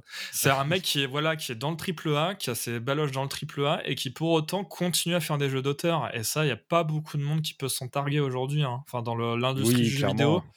Euh, des mecs qui prennent des risques à faire des vrais jeux d'auteur, c'est-à-dire des jeux qui sont différents, euh, bah, il y en a pas tant que ça. Après, il y a encore peu de, de, créateurs comme ça qui ont, tu vois, qui sont, il y a plus de, vraiment de créateurs superstars. il y en a de moins en moins quand même. Il y en a beaucoup qui ont dégagé à cause des shitstorms. Euh. Ouais, bah oui, oui, et puis des, des gens qui n'ont pas sur, se renouveler aussi, tu vois, tu penses aux, au Karnak, au Romero, les machins comme ça, qui, étaient quand même Peter des superstars. À Molineux, exactement. Qui revient euh, d'ailleurs avec jeu sur les NFT. Ah, sur les NFT, ouais, j'ai vu ça. il est incroyable. Il est incroyable. Il arrivera à nous surprendre à chaque fois. Mais euh, ben ouais, toutes ces stars ont pas, su se renouveler et Kojima reste finalement l'un des derniers, j'ai envie de dire, euh, vraiment marquants. donc il a encore cette possibilité, tu vois, de, de proposer en ayant un budget, quoi. Il a su se maintenir en fait avec une vraie équipe de tech et c'est ça qui fait la différence. c'est qu'il est à bah jour en, termes de technologie. Et c'est vraiment ça qui fait la différence avec les anciens créateurs pas qu'en technologie. Hein. Je pense que le mec, et bon, il il peut-être un peu trop, hein, sa culture, comme on dit, sur, sur, avec ses posts Twitter euh, indécents. mais le mec reste quand même dans l'air du temps, tu vois. Il arrive à s'intéresser à, la littérature, au cinéma, aux jeux vidéo, à plein de choses, et ce qui lui permet de pas être à côté. Parce que, tu vois, je pense, je suis assez persuadé qu'un que bah, je citais Romero avant. c'est le genre de mecs qui n'ont pas su vivre avec leur temps. Quoi. Ils ont sorti leur hit, ils ont fait perdurer pendant 10 ans, et puis ils ont laissé la main parce que ça les intéresse plus. Et en fait, Kojima, il a quand même, c'est vrai, c'est là pour le coup, on peut parler vraiment de quelqu'un de créatif, c'est qu'il arrive à, s'intéresser encore à son univers, à la société, mmh. pour proposer des propositions qui sont encore valables, quoi. Ouais, je pense que tu as raison. Vraiment, je pense que la culture s'auto-alimente de toute manière. Et c'est vrai que quand tu, tu, vois tout de suite la différence entre un, quelqu'un qui reste curieux et qui continue à, à, consommer de la culture, euh, il la redigère toujours derrière, tu vois, il en sort toujours quelque chose que quelqu'un qui va rester euh, campé sur ses acquis, ben, ça va finir par se, par se dessécher. C'est ça. va se dessécher, ouais, ouais, c'est ça, exactement. Hein, mmh. euh, et, ouais, Kojima, là, on peut pas lui reprocher ça. Après, c'est vrai que son melon je comprends peut-être assez euh, fatigant, mais, euh, mais dans l'ensemble, il ça reste quand même euh, des tueries à chaque fois. bah écoute, moi, j'ai pas tellement grand-chose à, rajouter, à rajouter parce que je pense que tu as déjà fait le tour de pas mal d'attentes 2022. Je vais en, quand même en citer une ou deux de plus. Je citais Stalker 2, évidemment, hein, qui devrait bientôt arriver. Je suis assez curieux du prochain Dying Light aussi. Bon, alors qui fait beaucoup parler de lui, mais pas forcément à cause de son jeu, mais plus euh, des remous. Euh, alors là, moi, je me mets à ta place. Hein, mais euh, ouais, bah alors moi j'avais quand même bien aimé le 1, enfin je trouvais que c'était vraiment un bon jeu. J'attends de voir le 2, hein, puisqu'il a une promesse qui est quand même assez, bah, assez forte. Hein, et, mais par contre, effectivement, j'ai un peu peur que ça soit un peu trop le bordel dans les studios. il a eu beaucoup de Enfin, j'ai pas envie de, revenir là-dessus parce que c'est, on n'est pas là pour ça, mais, euh, mais on peut s'inquiéter un petit peu. Euh, bon, après, je suis quand même assez curieux euh, de voir ce que ça va donner. et puis, ouais, ouais, ouais, vraiment. Ouais, voir l'aspect. Moi, je, suis pressé de voir l'aspect RPG faction en fait, les, les factions. Bah, c'est ça, c'est ça la promesse. Les actes, ouais les choix qui vont évoluer, qui vont effectivement impacter bah, l'univers et les factions. Euh, ça, ça peut être assez cool. Surtout que ben, euh, dans Dying Light 1, euh, effectivement, c'était assez intéressant. Les, les quelques interactions que tu avais avec des, des personnages, enfin, du coup, ça rentrait bien dans l'univers. moi, je vais trouver ça assez agréable, en fait. Yes.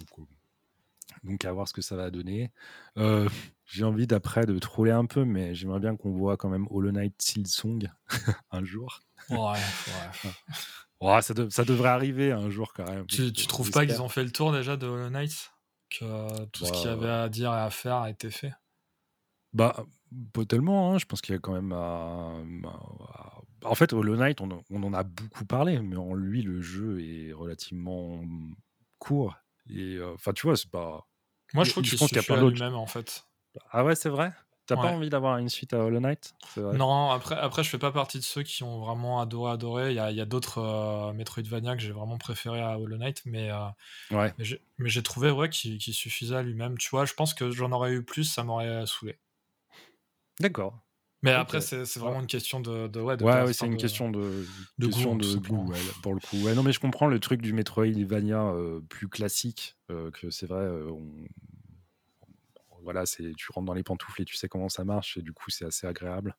Euh, le Night en sortait, en sortait un petit peu mmh. euh, et du coup je comprends qu'il puisse déplaire aussi, mais je suis quand même assez curieux de ce qu'il y aura sur euh, sur Silsong. Et ben peut-être pour terminer, on en a parlé là aussi tout à l'heure. ben la prochaine, le prochain Plectel. Hein, ah oui, Plectel. Ouais. je suis assez curieux de voir ce que va faire Asobo euh, sur, sur cet épisode. Mais, euh, mais bon, euh, là, c'est pareil, hein, c'est quand même des studios où tu commences à avoir confiance en eux. ah mais c'est clair, enfin ils ont ils ont quand même fait deux énormes coups au coude à coude avec le premier Plague Tale, le Flight Simulator. tu sens que c'est quand même ils sont vraiment talentueux quoi. C'est Ouais, ouais, et puis des. Contrairement à ce que tu disais, par exemple, sur Halo, tu vois, ils sortent des jeux qui sont finis, qui ont qui ont un propos. Ah, il y avait quelques petits ah, soucis avec Flight Simulator, mais euh, ça se comprend tout à fait par rapport à l'immensité du jeu. Ah, euh, voilà, c'est hein, largement excusable. Surtout qu'ils apparemment, alors je, ne suis pas du tout Flight Sim là pour le coup, mais ils ont bien rattrapé le coup derrière. Hein. Là maintenant, le jeu est optimisé. il y a un vrai suivi. Hein. Enrichi, il y a un suivi. Ouais pas d'inquiétude à me faire sur un, scope qui est beaucoup plus réduit euh, pour Plectel, même si ça reste quand même un, gros jeu maintenant. Hein. Euh, on, va pas tarder à flirter le triple A, hein, je pense, sur des, jeux comme ça. Hein. Ouais, complètement, Bon, bah très cool. Euh, écoute, on a fait le tour, je pense, de, de nos attentes. T'hésites pas hein, si tu vois autre chose. Non, ouais, je pense que c'est tout. Après, ça sera surtout de l'ordre de la rumeur, donc on va pas épiloguer là-dessus. Parce que les rumeurs, on les connaît. Hein. on les connaît bien. Hein. C'est très très. c'est comment ça finit. Euh, je te propose peut-être de faire un petit point, le point culture, comme on dit. Euh, on va parler, euh, on va sortir un peu du jeu vidéo, on va oublier ces, gros studios qui nous mentent et ces, jeux qui sont repoussés tous les jours pour, pour parler d'un peu autre chose. bah, je te laisse la main. Si tu as envie de commencer, nous présenter un truc, ouais, avec plaisir. Bah écoutez, moi je vais vous parler euh, d'une série Netflix. Alors moi, euh, je déteste Netflix, euh, je déteste les séries, ça me saoule. J'aime pas les formats épisodiques de 50 minutes, ça me saule.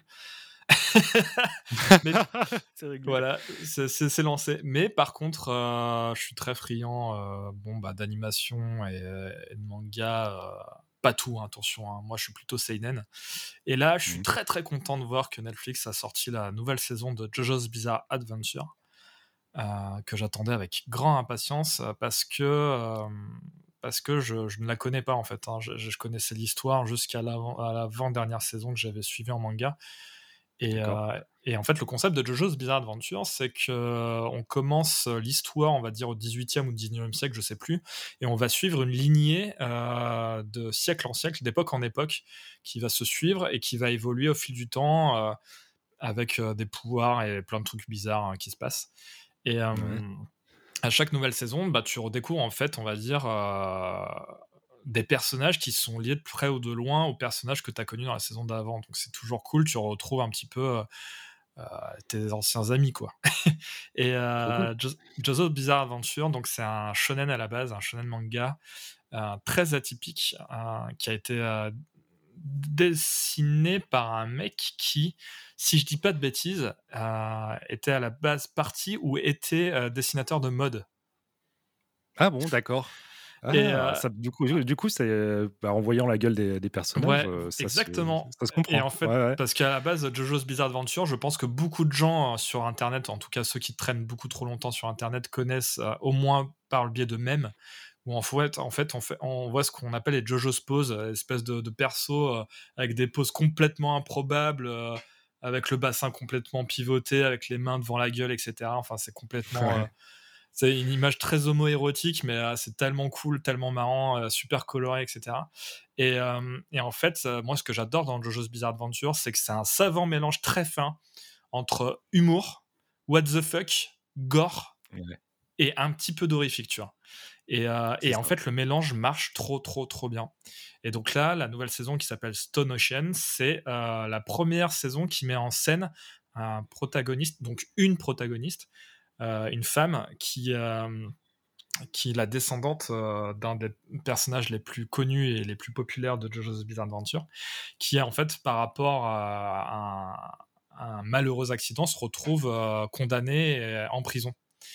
Et, en fait, tu vas te retrouver dans un contexte de huis clos dans cette prison-là, et avec que des trucs super chelous qui vont se passer. Et, elle, en fait, elle essaie déjà de primo comprendre pourquoi on l'a foutu en tôle. Et secondo, mmh euh, il va avoir des choses qui vont se, qui vont s'imbriquer, qui vont euh, vraiment euh, mettre du suspense, etc. Et, et en fait, c'est ça qui est trop cool, c'est que c'est vraiment chaque épisode, c'est une histoire, un truc qui se passe, toujours dans la surprise, toujours what the fuck. Et c'est super agréable à suivre parce que voilà, c'est c'est que des trucs dont tu ne t'attendras jamais en fait. Donc tu es toujours maintenu. Euh, voilà, c'est Le rythme est trop bien. Ouais, je comprends. Trop bien. Franchement, euh, je suis trop chaud. En plus, j'ai vu euh, la bande-annonce vite fait en baladant sur Netflix et il savait l'air bien animé en plus. Ça devait pas l'air trop dégueulasse. Alors après, oui et non.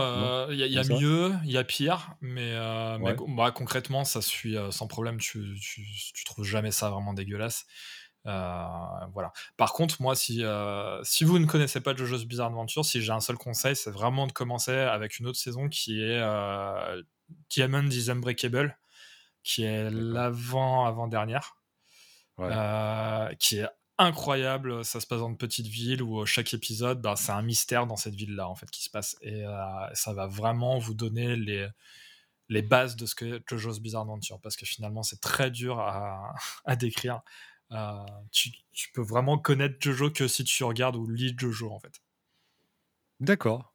Putain, alors là, tu m'as vraiment saucé. En plus, j'aime bien les trucs, je sais pas toi, mais j'aime bien les trucs dans des labyrinthes ou des prisons, des trucs un peu, tu vois. Moi, j'aime bien les huis clos à la base, tu vois. J'aime bien quand t'as un, environnement fermé, qui va avoir des trucs qui vont se passer dedans. Et... C'est trop, cool. Alors vraiment, bah écoute, là, je pense que ça part ce soir, moi. Ah bah très bien, tu bien. Alors par plus contre, trop regarder. C'est, il y a que la première partie de la saison, la seconde partie sortira courant 2022. D'accord, ok. Voilà. Bon, bah écoute, on sera, on sera totalement, totalement patient. Hein. c'est pas grave. Et eh ben, ouais, Netflix qui mise pas mal hein, sur l'animation japonaise. Hein. D'ailleurs, ils sortent pas mal de trucs. bah, évidemment, ils ont sorti les, les plusieurs saisons de Castlevania qui sont. Bah, les deux trucs qui fonctionnent le plus sur Netflix, c'est clairement c'est l'animation japonaise et les dramas coréens. Eh bah ouais, mais ça marche à, bloc. Hein. En plus, ils ont un catalogue qui commence à vraiment se tenir. Moi, j'avais vraiment, j'avais adoré. Moi, qui suis fan de, Castlevania, les jeux vidéo, euh, j'avais bien aimé la série, qui était assez fidèle, euh, qui n'était pas au niveau animation, qui n'était pas fantastique, mais qui était propre, disons où ça se regardait sans, sans ticket, et qui était assez, ouais, assez fidèle à l'univers de Castlevania. Euh. J'avais bien kiffé la première saison, ouais.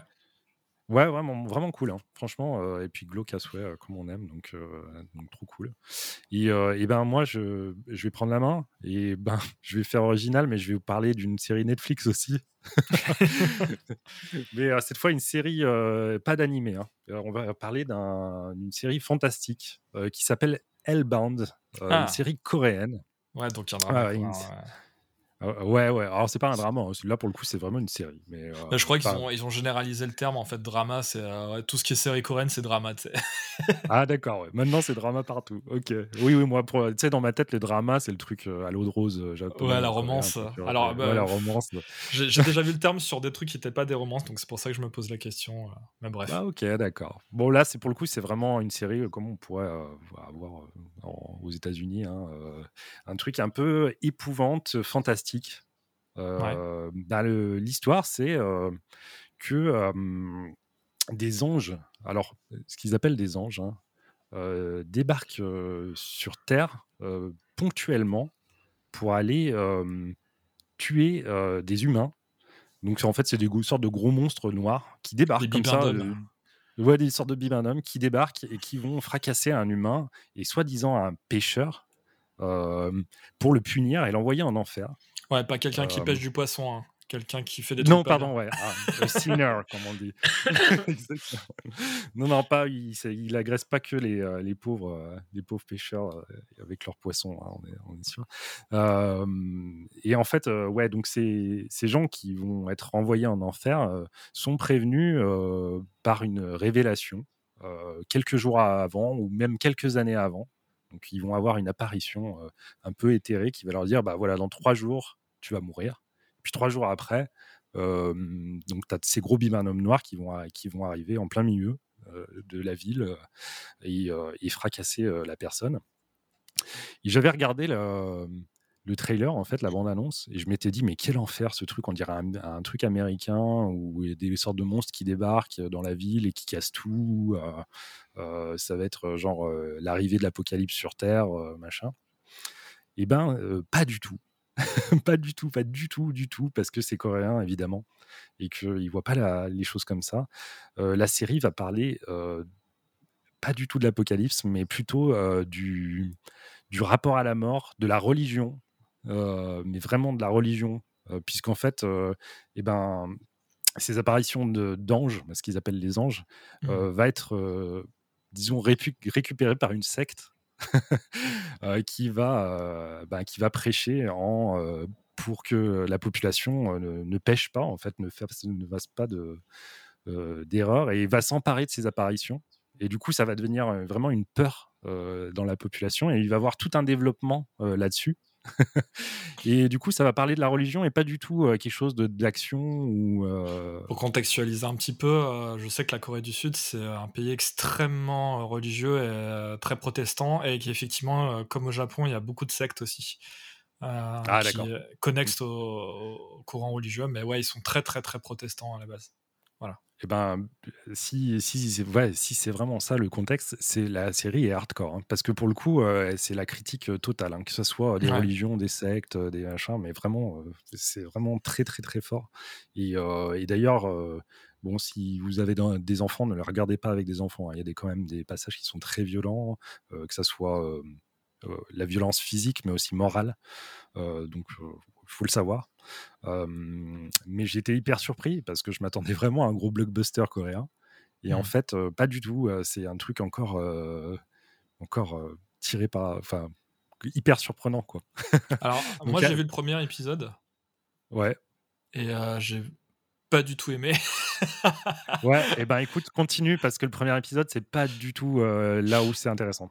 Ouais, j'imagine, euh, mais euh, en fait, c'est ça mon problème avec les séries généralement, c'est que c'est très souvent le cas où le premier épisode, euh, très souvent on me dit ça, on me dit non, mais ouais, t'inquiète, le premier, bon, ouais, c'est vrai qu'il est pas, il est pas bien, mais après, tu verras, ça va être cool.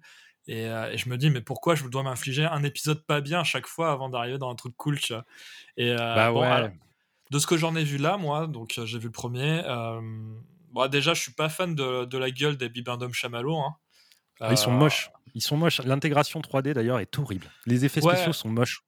ouais, les effets spéciaux sont moches, mais ouais, c'est vraiment plus le design. Euh, je, je, les trouve pas impressionnants, je les trouve plutôt ridicules en fait.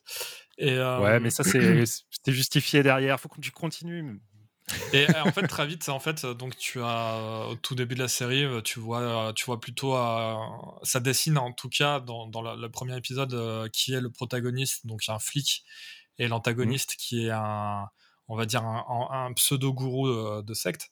Euh, mmh. Et, en fait, très très vite, euh, tu vois où ils veulent en venir, je trouve. Tu vois, tu vois très très vite quel est le discours, qu'est-ce qu'ils veulent dire, quand ça commence à parler de libre, arbitre, etc. En fait, voilà, j'ai l'impression que bah, en un épisode, j'ai voilà, j'ai vu ce qu'ils voulaient dire et que bon bah ok. Alors après, bah clairement, peut-être que je, je, vais pas te spoiler, mais mec, oh, tu vas être surpris à chaque épisode. C'est un truc ah de dingue. Donc là, là ce que tu as cru comprendre sur le... Hein. ouais, ouais, mais ce que tu as cru comprendre sur le premier, dans, euh, enfin, je veux pas, en fait, je veux même pas t'expliquer parce que il euh, y, a tout qui change derrière. Il y a, et, notamment au milieu de la, c'est une petite série, hein, il y a six épisodes, je crois, un truc comme ça. Euh, et au milieu de la série, il y a un, un, cliffhanger, mais de ouf. Mais bah, oh là là, mais tu fais chier à chaque fois que tu me, à chaque fois tu me vends un truc, ça me donne envie de le faire après, mais j'ai pas que ça. Non, bah, là, là, là, mec, en plus connaissant un peu tes goûts en matière de cinéma et tout, il faut que tu la regardes en vrai. Euh, je, je, te contrains à le faire. Bon, ok. parce Alors que, vraiment, parce qu'en euh, vrai, ça sera dans la contrainte. Ouais, ouais, non. Après, euh, t'attends pas à peut-être l'équivalent d'un, tu vois, des, des, films comme Parasite ou des trucs ouais, euh, qui sont plus très marquants, mais on en est quand même pas loin. Euh, on en est pas loin. Voilà. Ok, bah écoute, je, laisse le bénéfice du doute, je lui donnerai une seconde chance, j'irai au moins un deuxième épisode, voir si ça marche. regarde au moins, ouais, deuxième épisode. Je pense que deuxième épisode, le truc est lancé, c'est ok. Après, okay. Euh, tu n'auras pas à aller forcer plus, je pense. Et, et j'ai d'ailleurs découvert que c'était le réalisateur de euh, du dernier train euh, vers Busan. Pour Busan. Euh, pour Busan, exactement. qui est quand même pas un peintre non plus. Et, et, non, la série est cool. En fait, vraiment, j'ai été surpris parce que je sais pas comment ils marketent leur truc Netflix, mais la bande-annonce, c'était vraiment, t'avais l'impression que c'était un, Avengers, quoi. C'était un blockbuster américain à la con, film catastrophe avec, avec des, monstres de l'enfer qui débarquent. Faut voir à qui s'adresse la bande-annonce de base. Si la bande-annonce s'adresse au marché américain, bah ouais, clairement que ça va être orienté de cette manière. Enfin, bon, là, là, pour le coup, pour ceux qui s'attendaient à avoir, euh, tu vois, un, blockbuster à l'américaine, euh, je peux te dire qu'au bout de trois épisodes. Euh, bah, tant mieux, peut-être que c'est ce que tu voulais, t'abandonnes. Hein. peut-être que ça va les aider. surprendre, c'est ça. c'est clair, c'est clair. Mais en tout cas, je, conseille. Tu conseilles, bah, ok. Tu me, dis, tu me diras, j'ai hâte de savoir ce que t'en penses pour le coup. Oh putain, oh, les devoirs quoi. Le devoir à la clair. maison c'est clair. Non, mais tu te forces euh, deuxième épisode, euh, troisième épisode à la limite, si vraiment, mais euh, pas plus. Si tu n'aimes pas après, Ok, d'accord. Bah écoute, je, vais honorer, je vais t'honorer, je vais regarder ça. bon, bah super.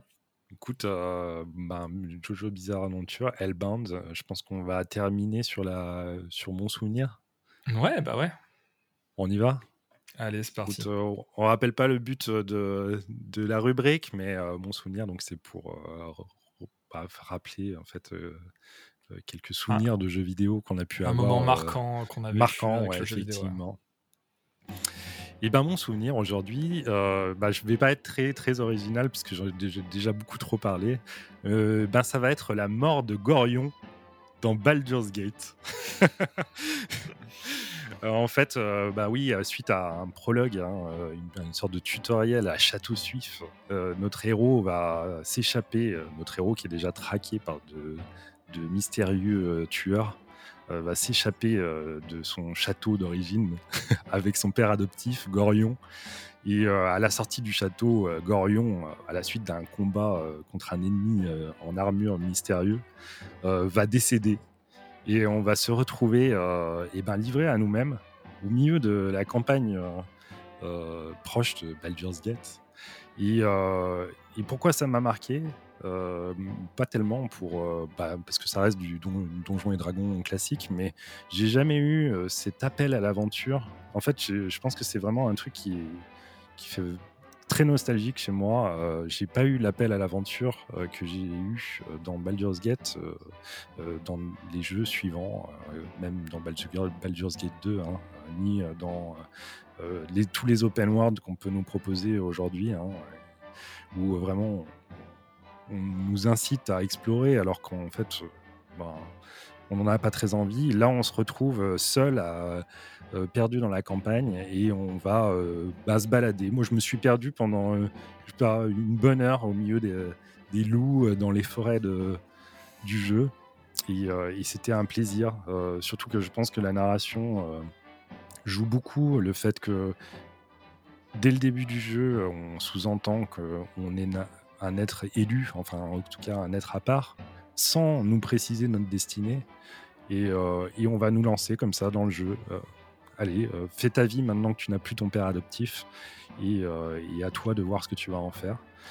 et découvrir donc des personnages hauts en couleur. Imoen Imoen, Svart et Montaron.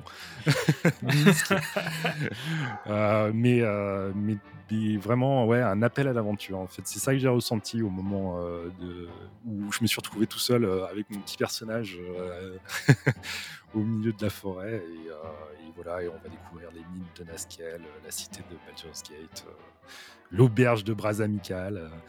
Et, et, voilà, c'est une grande aventure qui démarre et quelque chose d'incroyable. Bah, merci beaucoup, c'était un super souvenir. Ça donne vraiment envie de s'y replonger en tout cas. quand ouais, bah, je vais te dire, c'est l'un des jeux que je relance régulièrement. c'est l'un des seuls jeux, en fait.